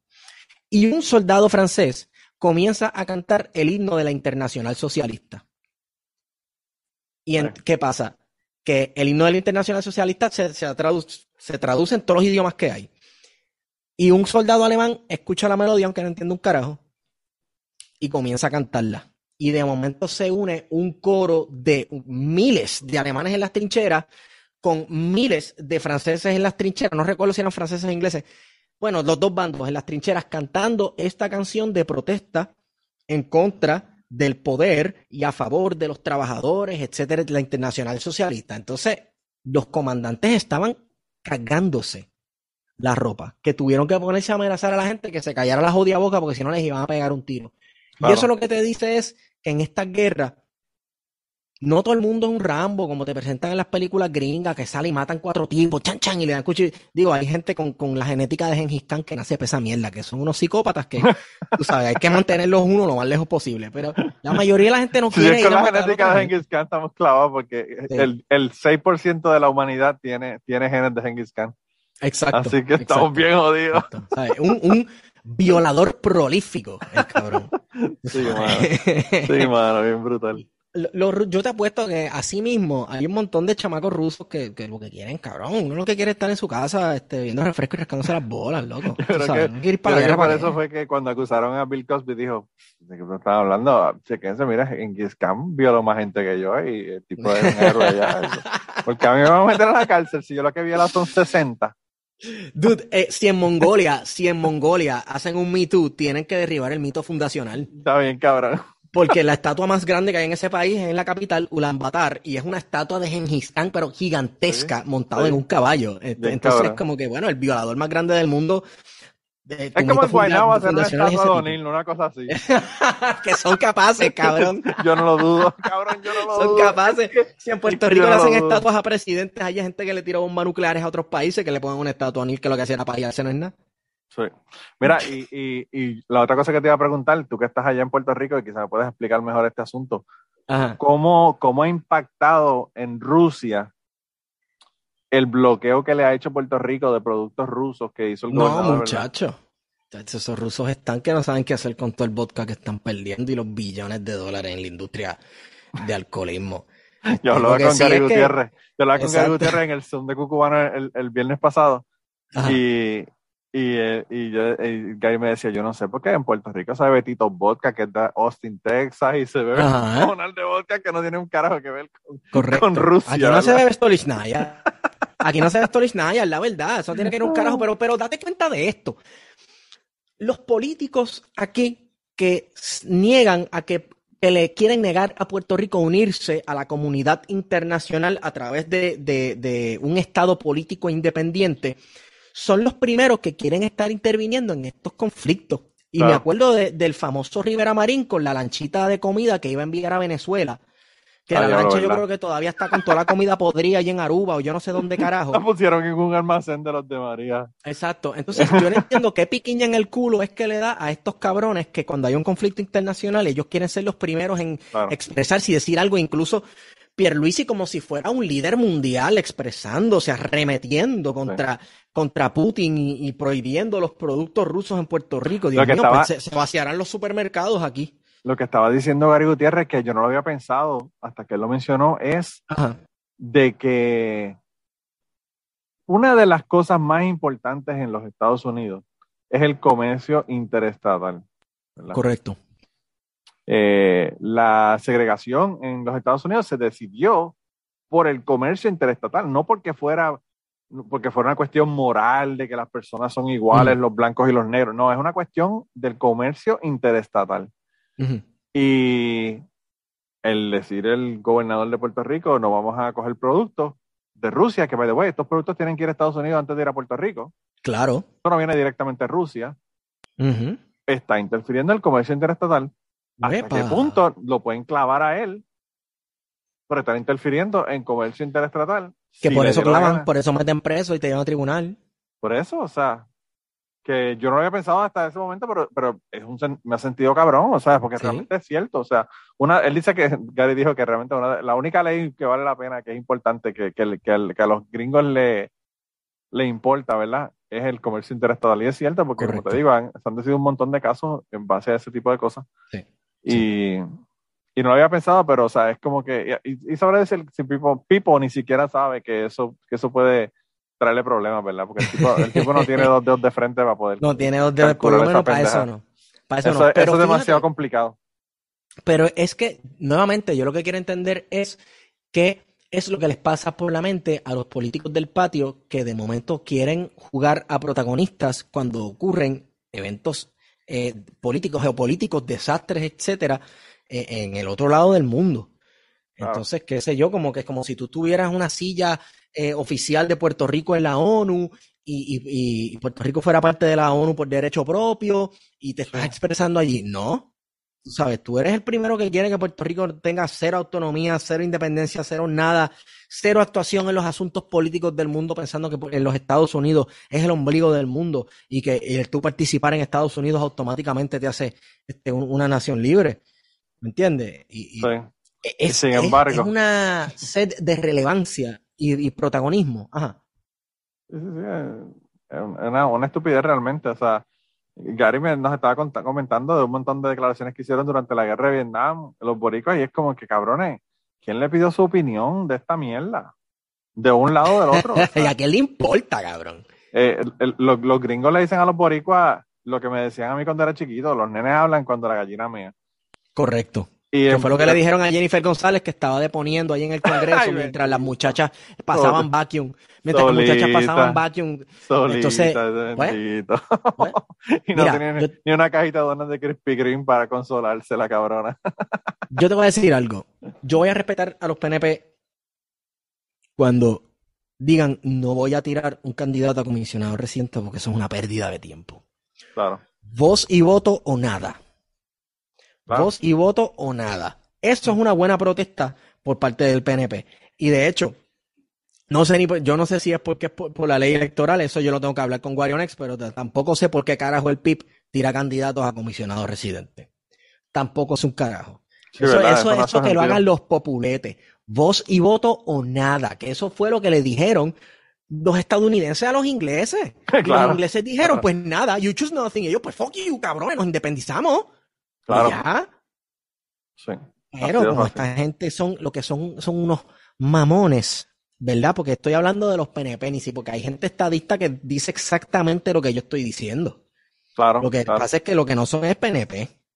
Sí, sí, porque, porque se hace, en Puerto Rico uno habla de los, de los PNP y de los estadistas como si fuera la misma cosa y no es la misma cosa. No es la misma cosa. No un, saludo, un saludo a Luis Vitín, eh, gracias por el apoyo en el Patreon. Tengo un trompista apoyando en, Patreon cubano, Esteban. Nice. Pues nosotros, somos, de nosotros somos el verdadero Big Tent. Nosotros aceptamos a todo el mundo, ¿verdad? La casa de toda la familia. Él me, aclaró, él me aclaró, él me aclaró que él es estadista, pero él no es PNP. Y yo le digo, coño, pues eso, eso está chévere, está, está cool, ¿verdad? Eso está, está perfecto, porque si me dices que eres PNP, de verdad que. Como decía es que no es ni lo mismo, dude como decía Walter Mercado, te veo en tinieblas. Si tú estás apoyando a estos cabrones que han estado ahí en los últimos años. Eh, es que cada vez se comprueba más que no es lo mismo. Cada vez se comprueba más que no, es lo mismo, dude. No. es lo mismo. Yo tenía una persona que me estaba criticando porque decía que yo digo que yo soy ateo y agnóstico. Y esa persona decía que tú no puedes ser las dos cosas. Y obviamente, bueno, porque supuestamente, como, como es una persona que un bruto que no sabe realmente. Vamos, vamos a ver. Está bien, eso es lo que quería llegar. Ese, es el punto, ese es el punto. Eh, y entonces, pues tú sabes, yo no discuto con esa persona, pero no es lo mismo ser ateo que ser agnóstico, y tú puedes ser agnóstico y creyente, agnóstico y ateo, ¿sabes? Eh, son cosas que no tienen una cosa que ver con la otra, ¿verdad? Pero bueno. Y lo mismo pasa con los PNP y con los, y con los estadistas. Tú puedes ser las dos cosas, puede ser una, puede ser la otra. Eh, y pues, y, además de eso, de verdad que, hermano, es que Puerto Rico, cuando se habla de la cuestión política de Puerto Rico, eh, siempre los puntos son cosas que o son irrelevantes, como el equipo olímpico, Miss Universe, y en las que realmente, ¿sabes? No deberían decidir asuntos políticos porque Eso, eso, es una mierda, realmente eso no importa. Para empezar, Miss Universe no debería existir. ¿verdad? También. Pero, pero, whatever, tú sabes, ¿qué te, qué te puedo decir? Y o se decide por eso, o te hablan de puntos que son, que son cosas que son irrelevantes realmente. O sea, el problema, el problema del estatus de Puerto Rico, por ejemplo, es un problema de que como estamos no funciona. Puerto Rico se está llevando a la peor parte. Y yo tengo mis preferencias políticas, obviamente, pero entiendo que hay personas que quieran ser Estado y hay personas que quieran ser independientes. y los dos, los dos, las dos opciones podrían ser válidas, ¿verdad? Lo que no entiendo de hecho, es la gente hay, estados como estamos, porque lo que como estamos no funciona. Punto. Claro, claro. De hecho, hay eh. estados que han pasado por ambas vías. Eh, el, estado de California era una república primero y el estado de Texas eran repúblicas independientes y hicieron una solicitud formal, mira, yo quiero ser Estado. Y claro, era de muy interés para el gobierno federal absorber estos dos gigantescos territorios riquísimos eh, a, la Unión. Pues entonces Puerto Rico es un territorio gigantesco riquísimo para admitir a la Unión. Sí, ese es el problema, ese es el problema. Mira, ya, hablando de Trump. Ya Mitch McConnell dijo que no, que Puerto Rico no se iba a considerar que fuera Estado, punto. Exacto. Y obviamente, by the way, los, republicanos van a ganar en noviembre. Sí. Acuérdate que te lo digo. Los midterms. Los midterms, claro. Sí, y van a tener el control de nuevo y Mitch McConnell va a volver a ser el líder y no, están pidiendo lo que nunca le van a dar, punto. No se lo van a dar. No quieren que Puerto Rico sea parte del Estado. Y más ahora que Donald Trump se encargó de, de, hacerle ver a todo el mundo que la gente de Puerto Rico no se sabe gobernar y son unos irresponsables y cogieron una deuda que, no, que no eh, debían haber cogido, ¿verdad? Porque eso fue lo que dijo Donald Trump y eso es lo que todo ya el mundo en, Puerto, en los Estados Unidos sabe de Puerto Rico. La gente no sabe de Puerto Rico y ahora, ahora la idea que tienen de Puerto Rico es esa. Lo triste es que él dijo una media verdad. Él dijo, eso es una media verdad, este, porque no es que la gente de Puerto Rico no se sabe gobernar, es que la clase política que tenemos no ha sabido gobernarnos, nunca ha sabido gobernarnos y nunca ha sido de su interés gobernar. Y la deuda no la cogió el pueblo, la deuda la cogieron esos cabrones. Pero lo que ocurre es, lo que ocurre es que independientemente de que, por eso te digo, independientemente de que sea o no sea cierto, que yo no entiendo que no es cierto lo que él dijo, eh, esa es la idea que tienen los gringos. Y los gringos tener esa idea, jamás en el Congreso van a ni siquiera considerar la posibilidad de que Puerto Rico sea Estado. Correcto. Y pues, lamentablemente, no se han dado cuenta ni se han, eh, ¿verdad?, este, aceptado los, grupos estadistas de que eso nunca va a ocurrir. Sí. Entonces, mano, es, es porque, ¿por qué Estados Unidos aceptaría a un Estado de quien toda todos los, supuestos beneficios que podría obtener de que fuera un Estado, ya los está obteniendo sin Puerto Rico ser un Estado. Ya nos están sacando los que nos están sacando. Ya en su momento fuimos, estuvimos muchísimas bases militares de lo que fuimos ahora, cuando el teatro de guerra geopolítico lo, así lo requirió durante la Guerra Fría, pues ya nos sacaron lo que nos iba a sacar. Así que no hay. ¿sabes? No, no, ha, no ha habido en más de ciento y pico de años eh, la necesidad de eh, eh, anexarnos como Estado, porque ya nos han sacado todo y mucho menos ahora, y mucho menos ahora que tú puedes tirar un, cohete desde, Texas y que vaya para Rusia. Sí. eso es mierda. Eh, tú sabes que eh. esto, yo no sé, hasta República Dominicana va a enviar un satélite al espacio. Nosotros que nos tripeábamos a los dominicanos de que eran unos brutos y que, y, que venían en Yola y eso, y eran unos pobretones de mierda y, van a zumbar un satélite para el espacio. La pendeja no es esa, la pendeja de Esteban es que está cabrón que, que los dominicanos van a lanzar un satélite y los boricos no pudieron darle mantenimiento al fucking telescopio. Al, al telescopio, una mierda de valor mundial, cabrón. Así, en esas estamos, mano. En, esas. estamos. Y e, todas, las, todas las burlas que le hacían a la, República, a la República Dominicana, se va la luz a cada rato. Guess what? Guess what, Ah, yo pensaba que se iba a pasar en la independencia, en la república, no vamos a tener luz. Todas las cosas que está en la República Dominicana son las cosas que están pasando en Puerto Rico ahora y la República Dominicana está peaches and cream, ¿verdad? Sí, sí, digo, obviamente como, como hay una desigualdad increíble en República Dominicana. Como todos los países, como todos los países. Todos los países. O sea, normal de un país latinoamericano, pero los índices de crecimiento económico están por las nubes por más de 10 años ya. Y Puerto Rico está que, brother, no, ni siquiera nos estartea el carro. Sí, a está fuerte de verdad. Yo te digo, yo, cuando voy a Puerto Rico, yo voy cada año, cada dos años. Y cada vez que veo a Puerto Rico lo veo más deteriorado, más deteriorado, más jodido, más edificios cerrados. Y yo digo como que, wow, mano, ¿qué va a pasar aquí? Esto está cabrón, o sea. Digo, si te metes por los callejones de Santurce que los gringos han comprado, que están, que todos los edificios los pintan bien de ah, blanco, y uno dice, ok, ahí va un Airbnb. están llenando de esto de Airbnbs, tú sabes. Sí, eso es que está cabrón. De, de estudio, digo, de, de, trabajo. Yo estaba pensando hacer como Logan Paul y comprarme un apartamento barato en, ahora que están baratos en la playa.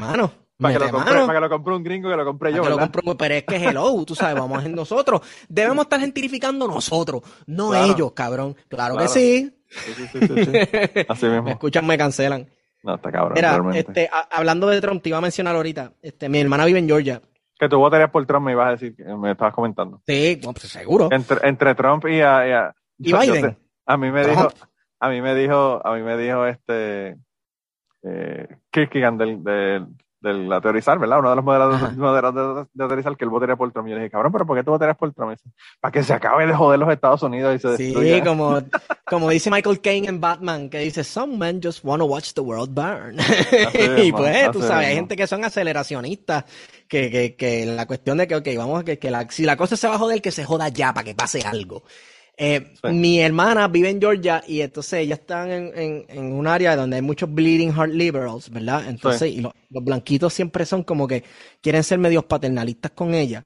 Como que de, la nada sacan la conversación, no, porque yo odio a Trump y qué sé yo qué diablo. Y mi hermana, como que en su mente, este tipo ya ni es presidente, que tú sabes que me importa a mí Donald Trump, yo ni voto por ese tipo. Claro, claro. Siempre tienes que aclararte que ellos son buenos, que ellos no son como esa otra gente que vota por Trump, que son antilatinos. Y yo pero no te invitan a la fiesta, pero no te invitan a las fiestas de ellos.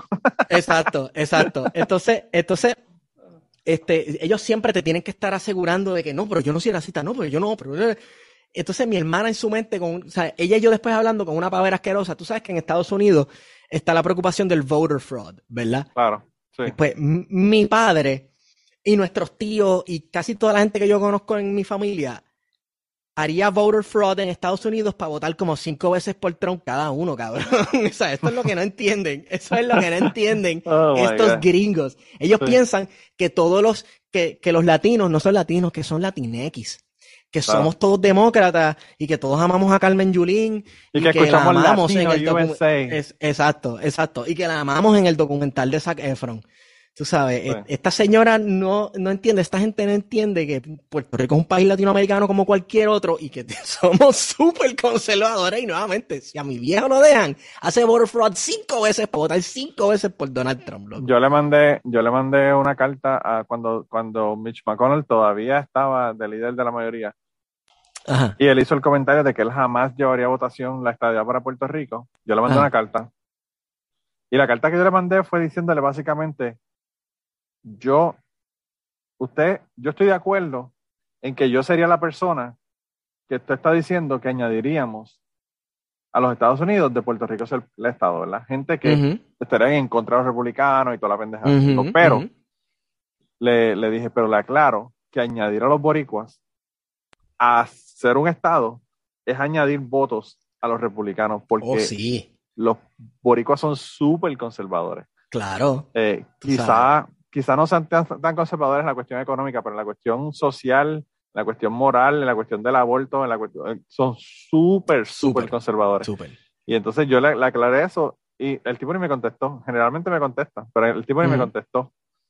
Pero, como tú dices, es, es una, una idea errónea que tienen la gente eh, la gente dice, ah, ¿por qué Florida no, no, se, no, no se cambió, ¿verdad? A ser demócrata después de tantos boricos que llegaron a Florida. Cabrón, porque la mayor parte de los boricos que llegaron a Florida eran estadistas y, no eran demócratas. o sea, hello. Entonces, los republicanos se están perdiendo otra minita de oro porque ellos tenían la, la mina de oro, irónicamente, la mina de oro más grande que tienen los republicanos es Cuba. Porque Cuba, Cuba le da el supply más grande de republicanos que Estados Unidos ha tenido en los últimos 50 años. Yo creo que Cuba es el país que más Cuba eh, produce más republicanos que, el estado de Kentucky, cabrón. Eso yo te lo juro. Entonces, lo que esta gente no se está dando cuenta es que Puerto Rico podría ser otra, otra minita de oro de votos conservadores para los republicanos. Bien cabrón, bien cabrón. ¿Sabes?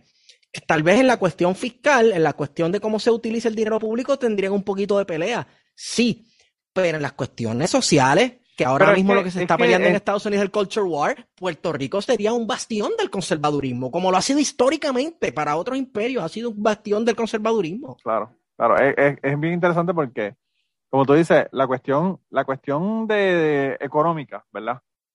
Quizás en ese aspecto ellos no son, la cuestión financiera no son, no son conservadores, pero hay mucha gente en Puerto Rico que tú le mencionas eutanasia, aborto, le mencionas este gay casándose y le mencionas todo este tipo de cosas. Y por eso es que la gente vota. La gente en los Estados Unidos, incluso en los Estados Unidos ahora mismo, por esas cosas es porque está decidiendo la, política de los Estados Unidos. Por el llamado Culture War. Por eso mismo, eso mismo, claro. Y por, en el Culture War pues Puerto Rico está totalmente a la derecha. Sí, bien cabrón. Mala de ellos, ellos se lo pierden. Puerto Rico podría ser una minita de oro republicana, pero los republicanos no lo ven. Y entonces, al fin y al cabo, Esteban, ¿de qué ah. lado se supone que yo esté en el conflicto Ucrania-Rusia? Mira, eh, solamente te digo que si lo viste en TikTok o lo viste en alguna red social de que usan millennials y generación Z, pues no te lo creas. Bueno, no, porque Facebook también está lleno de FK. Chacho. Facebook. Facebook. Facebook es una mierda, cabrón. Pero. Está cabrón. Del lado de ninguna nación, mano, uno siempre tiene que estar del lado de los pueblos.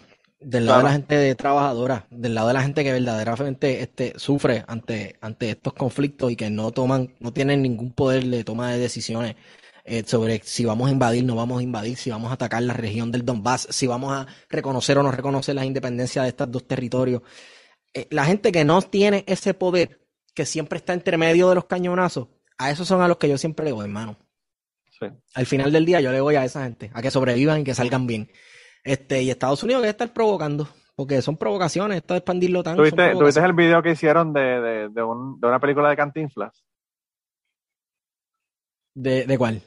Era, no me acuerdo cuál era la, la, película de Cantinflas, pero había una señora, una señora Cantinflas y un tipo. Y estaba otro tipo ahí.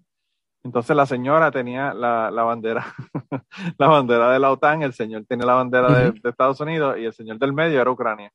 Ah, y entonces había un tipo que le estaba bofetada. Le da una bofetada y dice, no, no, pero mira, ¿cómo fue ser?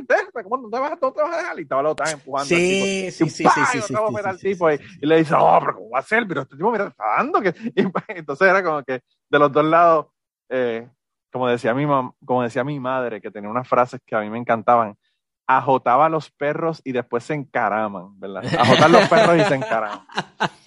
Básicamente. Eso es como los galleros, los galleros diciendo al gallo, mátalo, mátalo, mátalo, mátalo tú, cabrón. Sí, así mismo.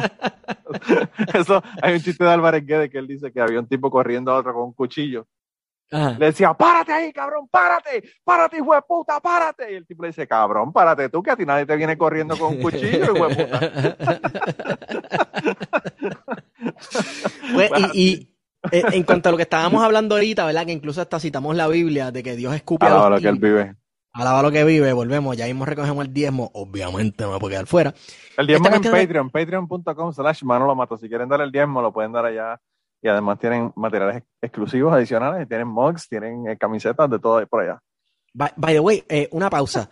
Eh, ¿Cuándo es que se publican las historias anónimas? ¿Cuándo es que se vuelven a publicar las historias anónimas? Bueno, eso se puede hacer en cualquier momento que hayan historias anónimas.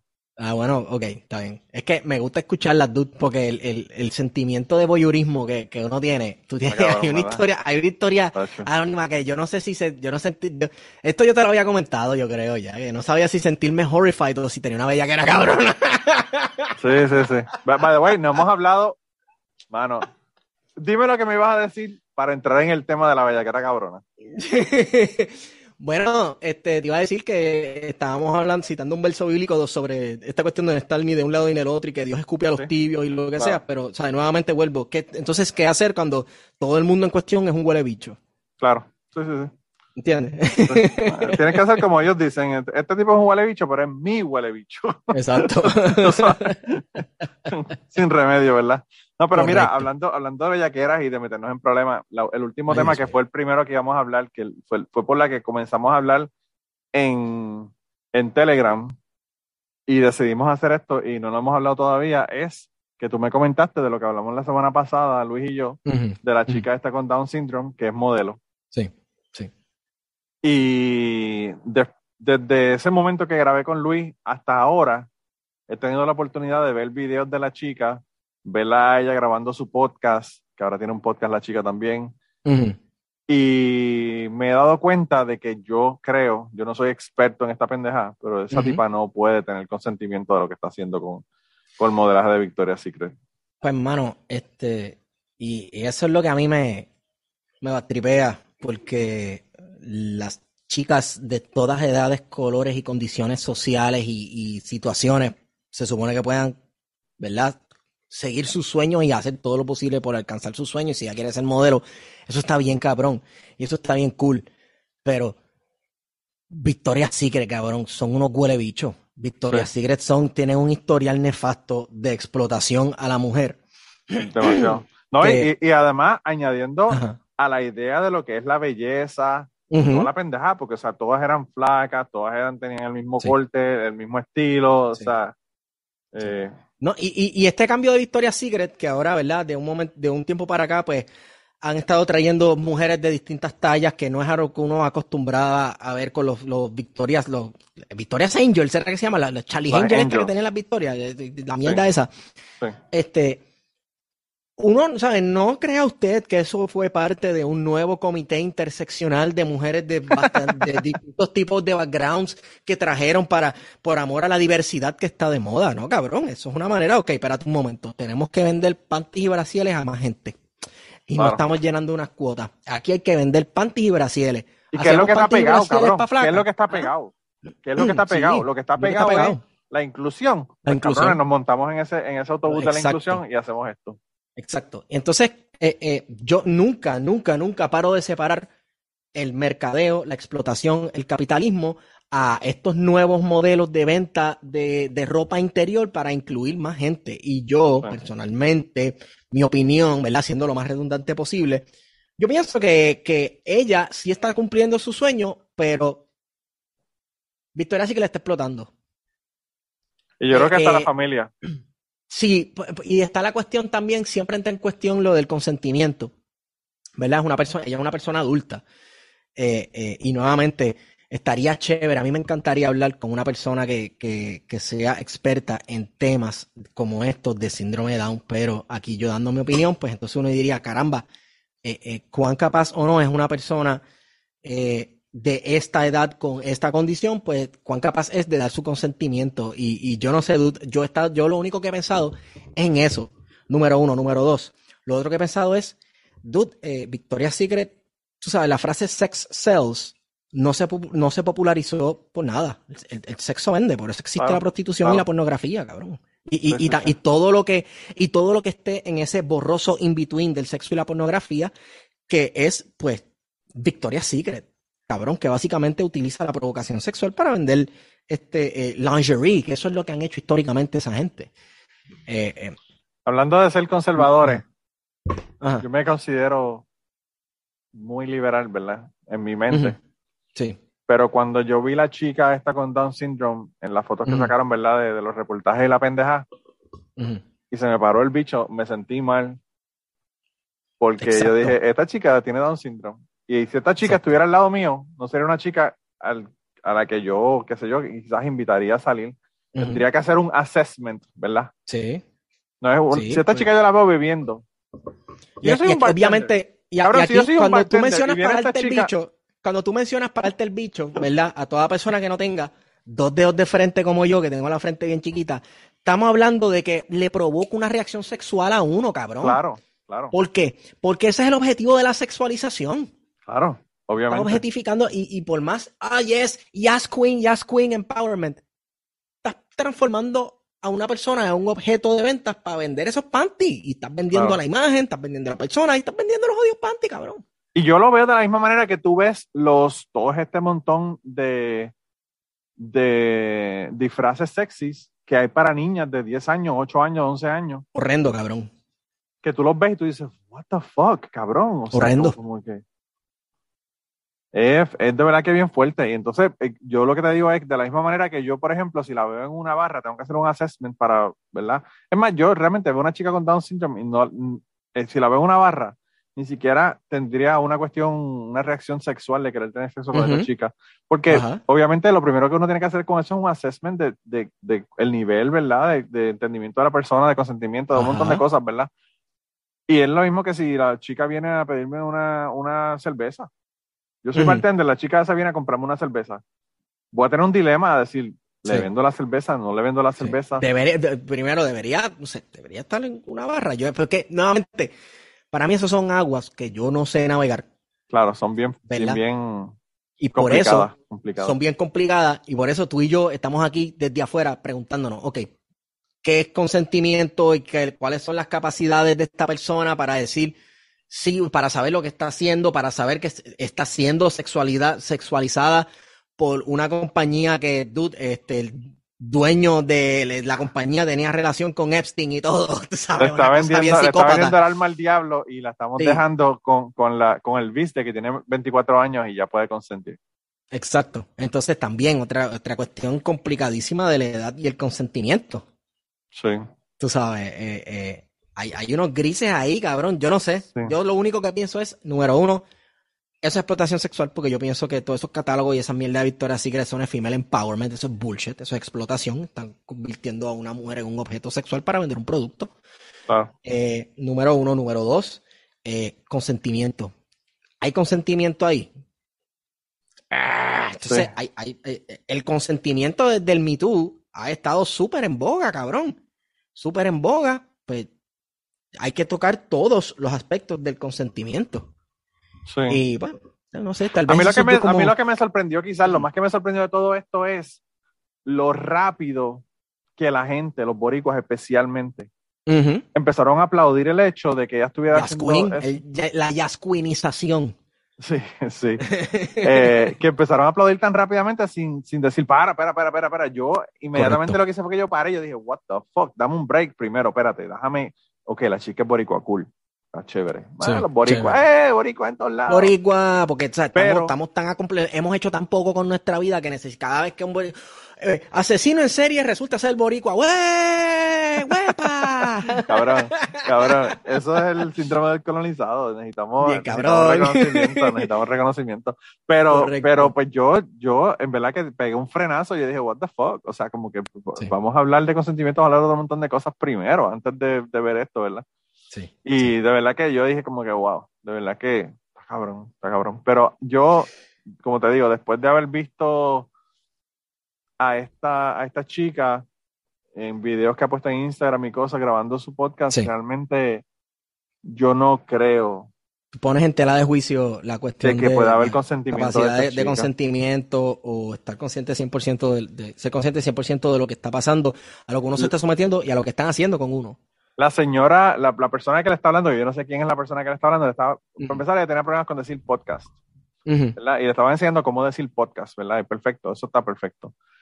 Pero le dice, le dice que si tú no puedes lograr las cosas, ¿qué tú haces? ¿Sabes? Y entonces le dice, pues, tú sabes, ella le contesta, y cabrón, esas son las cosas que yo hago con mis nenes de seis años, ¿entiendes? Sí y, claro, no nosotros es la forma que tú le hablas a una persona que tiene la capacidad de, tener un consentimiento en una situación como esta. De sí, de consentir y saber lo que significa salir en, ropa interior. Y vamos, o sea, lo que o sea, es una muchacha súper bonita, cabrón, tiene hasta cuerpo y toda la cabrona, ¿qué es esto? Sí, sí, claro. Entonces, eh, eh, eh, uno se ve en la situación, cabrón, uno se ve en un conundrum moral, porque uno dice pero y esta Eva, pero a la misma vez como que tiene Down syndrome. ¡Uh! Eres un psicópata, te van a poner la lista, yo te creo. Claro, eres un violador, eres un violador porque eres un violador y lo que sea, y te están ligando a una chavaca con Down syndrome. Y es como que, ok, pero ¿qué se supone que yo haga? Que no mire, pues ¿para qué la estás poniendo en la portada, cabrón? Y no me digas, no, es, eh, esas imágenes no son para ti. Esas imágenes son para todas las chicas que, qué sé yo, que entre. Mire, mamabicho, es Victoria's Secret. Ok, no Están es vendiendo ropa interior, hijo de puta. Están vendiendo ropa interior, una compañía famosa y legendaria. Por la pasarela de Victoria's Secret, que eh, las estadísticas dicen que más hombres la veían en televisión de lo que se sentaban a ver las mujeres. Claro. Pero ¿por qué tú crees? ¿Por qué tú crees que, que, por qué tú crees que hay revistas de deportes en los Estados Unidos que tenían el Swimsuit, Edition. Claro. Cabrón, y era el que más se vendía. Era el que más se vendía. Claro. Y no eran mujeres para ver qué, qué, qué, traje de baño iba a comprar cabrón. exacto, exacto. Eh, eh, no sé, de verdad que. No sé, yo quizás que me estoy poniendo viejo, cabrón, y pues, Pero es que no es eh, que te estás, porque yo soy cuánto, cuánto más joven que tú, cabrón, y yo también pensé este, en este dilema moral, porque es un, para mí es un dilema moral. Un dilema moral bien, cabrón, cabrón. La cuestión de, Dios mío, yo me estoy, yo, o sea, me estoy, yo me estoy ligando a esta chamaca, yo le estoy mirando las tetitas a esta chamaca, esta chamaca, ok, ok, no, es mayor de edad, mayor de edad, pero tiene síndrome de Down, ¿qué significa esto?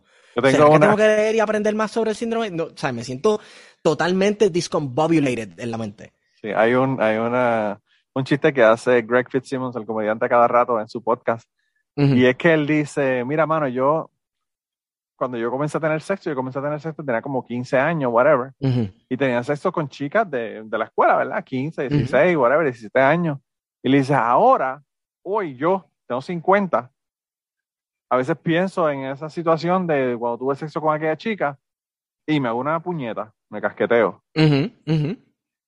La cuestión moral de me estoy casqueteando a una chica de 16 años, cabrón. Exacto, exacto. y entonces él dice, pero en ese caso, yo me imagino, I'm grandfathered in, porque yo, la, yo, yo se lo metí cuando tenía 16 y yo tenía 17, ¿verdad? No, lo estás haciendo pensando en un acto ilegal. Claro. Y uno lo toma como chiste, uno lo toma como chiste, pero son esas zonas grises morales, ¿verdad? Donde uno Exacto. En, estos dilemas. Es que la, la, la, la sexualidad en el ser humano no, es un asunto súper complicado, súper al garete ¿verdad? Este, y, y, siempre van a existir esas áreas grises, hermanos, que uno no va a saber qué hacer y que para mí, para mí, lo que está mal es tú decirle a la gente que no le de eso. Ah, no, eso es lo peor. Es bueno que tú y yo estemos teniendo esta, aunque nos cancelen y nos pongan en la lista y nos hagan todas esas mierdas, es bueno tener esta conversación, cabrón, porque es que uno tiene que expresar que uno se siente incómodo ante, ante ah, pues edúcate, pues gracias, cabrón, pues me tengo que educar, pero, pero no puedo hablar sobre no, pero, no, pero cómo me siento al ver esta cuestión que yo... Edúcame, ¿cuál es tu opinión? Yo, yo estoy seguro que personas que escuchan esta pendeja y que escucharon la, conversación de la semana pasada que tuve con Luis, van a pensar y a, y a llevarle ese conflicto y van a hablar mm. con otras personas de este asunto. Yo creo que estas son cosas que hay que hablarlas.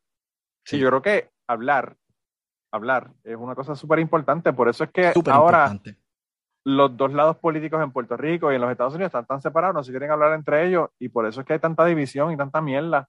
Eh, porque antes tú puedes tener una discusión política con otra persona que estaba totalmente en contra de lo que tú tienes como ideales y perfecto, y te estaba dando una cerveza y te daba una cerveza jangueaba. Ahora tú no puedes ni siquiera fucking hablar con la persona. Exacto. Entonces, es normal. Entonces, ¿cómo, cómo pues, más rápido se van a desintegrar las familias en Puerto Rico? Porque todo el mundo tiene un tío PNP, o todas las familias tienen un tío popular, o todos los los tienen un primo PNP, que es el animal de la familia. Entonces, es, eh, sí, digo, por así decirlo, ¿verdad? Como dirían.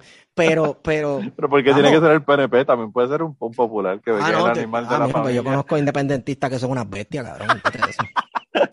yo, yo, tengo amigos, yo tengo amigos que son ateos y creen en los espíritus y creen en los fantasmas y entonces Entonces yo digo como que. ¿Mm?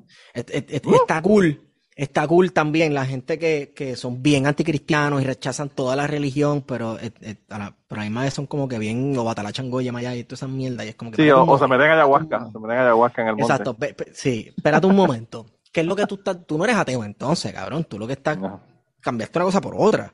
Claro. ¿Verdad? Claro, claro. Quizás, no sé, no sé. Uno nunca puede entender por completo las rebeliones de la gente. El pensamiento mítico es bien, Bien humano, bien humano. Pero sí, volviendo a la muchacha, este, eh, de apellido Girau, una muchacha, dude, es una tipa linda, cabrón.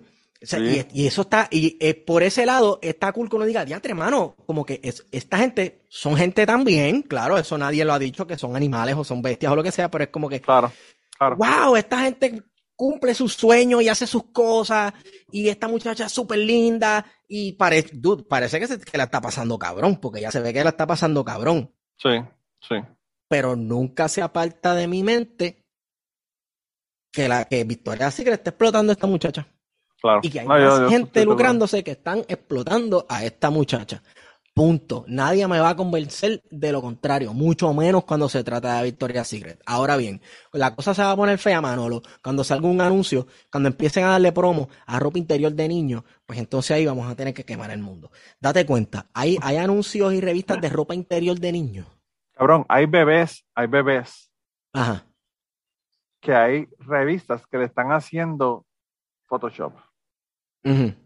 Cabrón, a un bebé es como que la piel de un bebé no es lo suficientemente tersa, bonita. Eh, Tiene que ser un niño de porcelana. Un fucking, un fucking Photoshop. a eso es lo que me llegado. No, pero yo, yo creo que no hay, no hay catálogos de, ropa de interior de niños. Pues eso es lo que falta. Cuando empiecen a salir catálogos de ropa interior, modelos de ropa de interior de niños, pues entonces hay, que este, quemar el mundo. Cabrón. Sí, sí, sí, de verdad que sería bien, bien complicado el y, asunto. Y, lo digo, lo digo, ¿verdad? Lo digo porque he escuchado, mira, yo estudié con un chamaco que tenía Down syndrome. Sí. Y su mamá nos explicó. Él tiene 17, 18 años, pero él tiene la capacidad este, cognitiva de un niño de 6 años más o menos. Sí. Yo nunca me, yo nunca me he olvidado de esas palabras. Y el eso, me lo decían a mí también. Yo tenía eh. Personas que eran primos de mis amigos que jugábamos todos juntos cuando éramos chamaquitos. Y la chica tenía 27 años y jugaba con nosotros a esconder y, pendejar porque pues era una niña como nosotros y me decían eso mismo. Esta niña tiene la mentalidad de 7 años. Exacto. Pues entonces, e, este muchacho que iba a mi escuela tenía exactamente esa, esa misma condición y su madre lo que me decía. Claro, cabrón, te tengo que hacer un cuento para acabar esto que, te vas a caer de culo, pero continúa.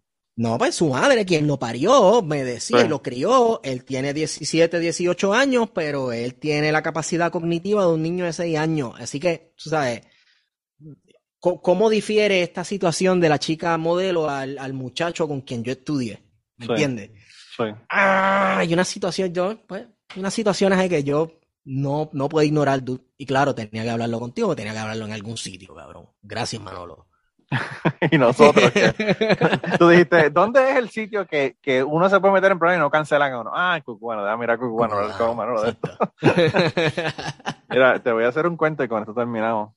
Eh, así que antes de que terminemos, dale la información de cómo conseguirte redes sociales y todo lo demás a la gente. Me consiguen Stigón por Twitter. Tengo un podcast de historia y político más cool donde, ¿verdad? Hace unos días publicamos un episodio que explicamos de manera mucho más profunda de lo que hice aquí sobre Ucrania. El podcast se llama Plan de Contingencia. Lo consiguen en tu plataforma de podcast preferida, sea Spotify, Apple Podcast, Anchor, etcétera. Este, y síguenos en las páginas de plan, PD Contingencia en Twitter, Plan de Contingencia en Instagram y en Facebook ya también yo creo que tenemos una, página que no utilizamos mucho, pero síganos allí. Y un saludo a, a Guario, que Guario está ya contigo. Y quería decirle a Guario que estoy celoso porque fue, a, fue a temprano en la tarde y todavía no ha venido cubano, pero bueno, seguimos esperando relax, aquí, Por él. Eh, no, eh, el cuento que te iba a hacer es de en, mi escuela. saluda a Guario, saluda a Guario. En mi escuela, nosotros, nosotros no digo yo nosotros, pero había un grupo de estudiantes de educación especial. Y cuando estoy hablando de la escuela, estoy hablando de la escuela superior. Estaba yo en grado 10, ¿verdad? Sí. Y había un grupo de estudiantes de educación especial y todos eran adultos, ¿verdad? Probablemente mayores que yo, algunos de ellos, que estaban ahí en la, en la escuela en, en, educación especial. Y había un chamaco que yo no me acuerdo cómo se llama, cómo se llama, pero le decían puñetita. Ay, tú te puedes imaginar, tú te puedes imaginar por qué le decían puñetita. Cabrón, un chico que está en pleno desarrollo hormonal, ¿verdad? De un, de un teenager, aunque tenga Down syndrome, es totalmente sexual, ¿verdad? Y obviamente porque tiene Down syndrome o tiene, no sé cuál era lo que tenía, no sé si era Down syndrome o qué, qué condición era la que tenía, pues obviamente no va a entender que hacerse una puñeta en público es algo que es, un, que es problemático, ¿verdad? Y los hijos el tipo era, pegaba los tiros de leche como si fuera un, school shooting ahí. Los tipos, los tipos hijos de la gran puta de mi fucking escuela le decían, puñetito, ven acá, ven acá. Y se iban al baño, cabrón, por lo menos se iban al baño.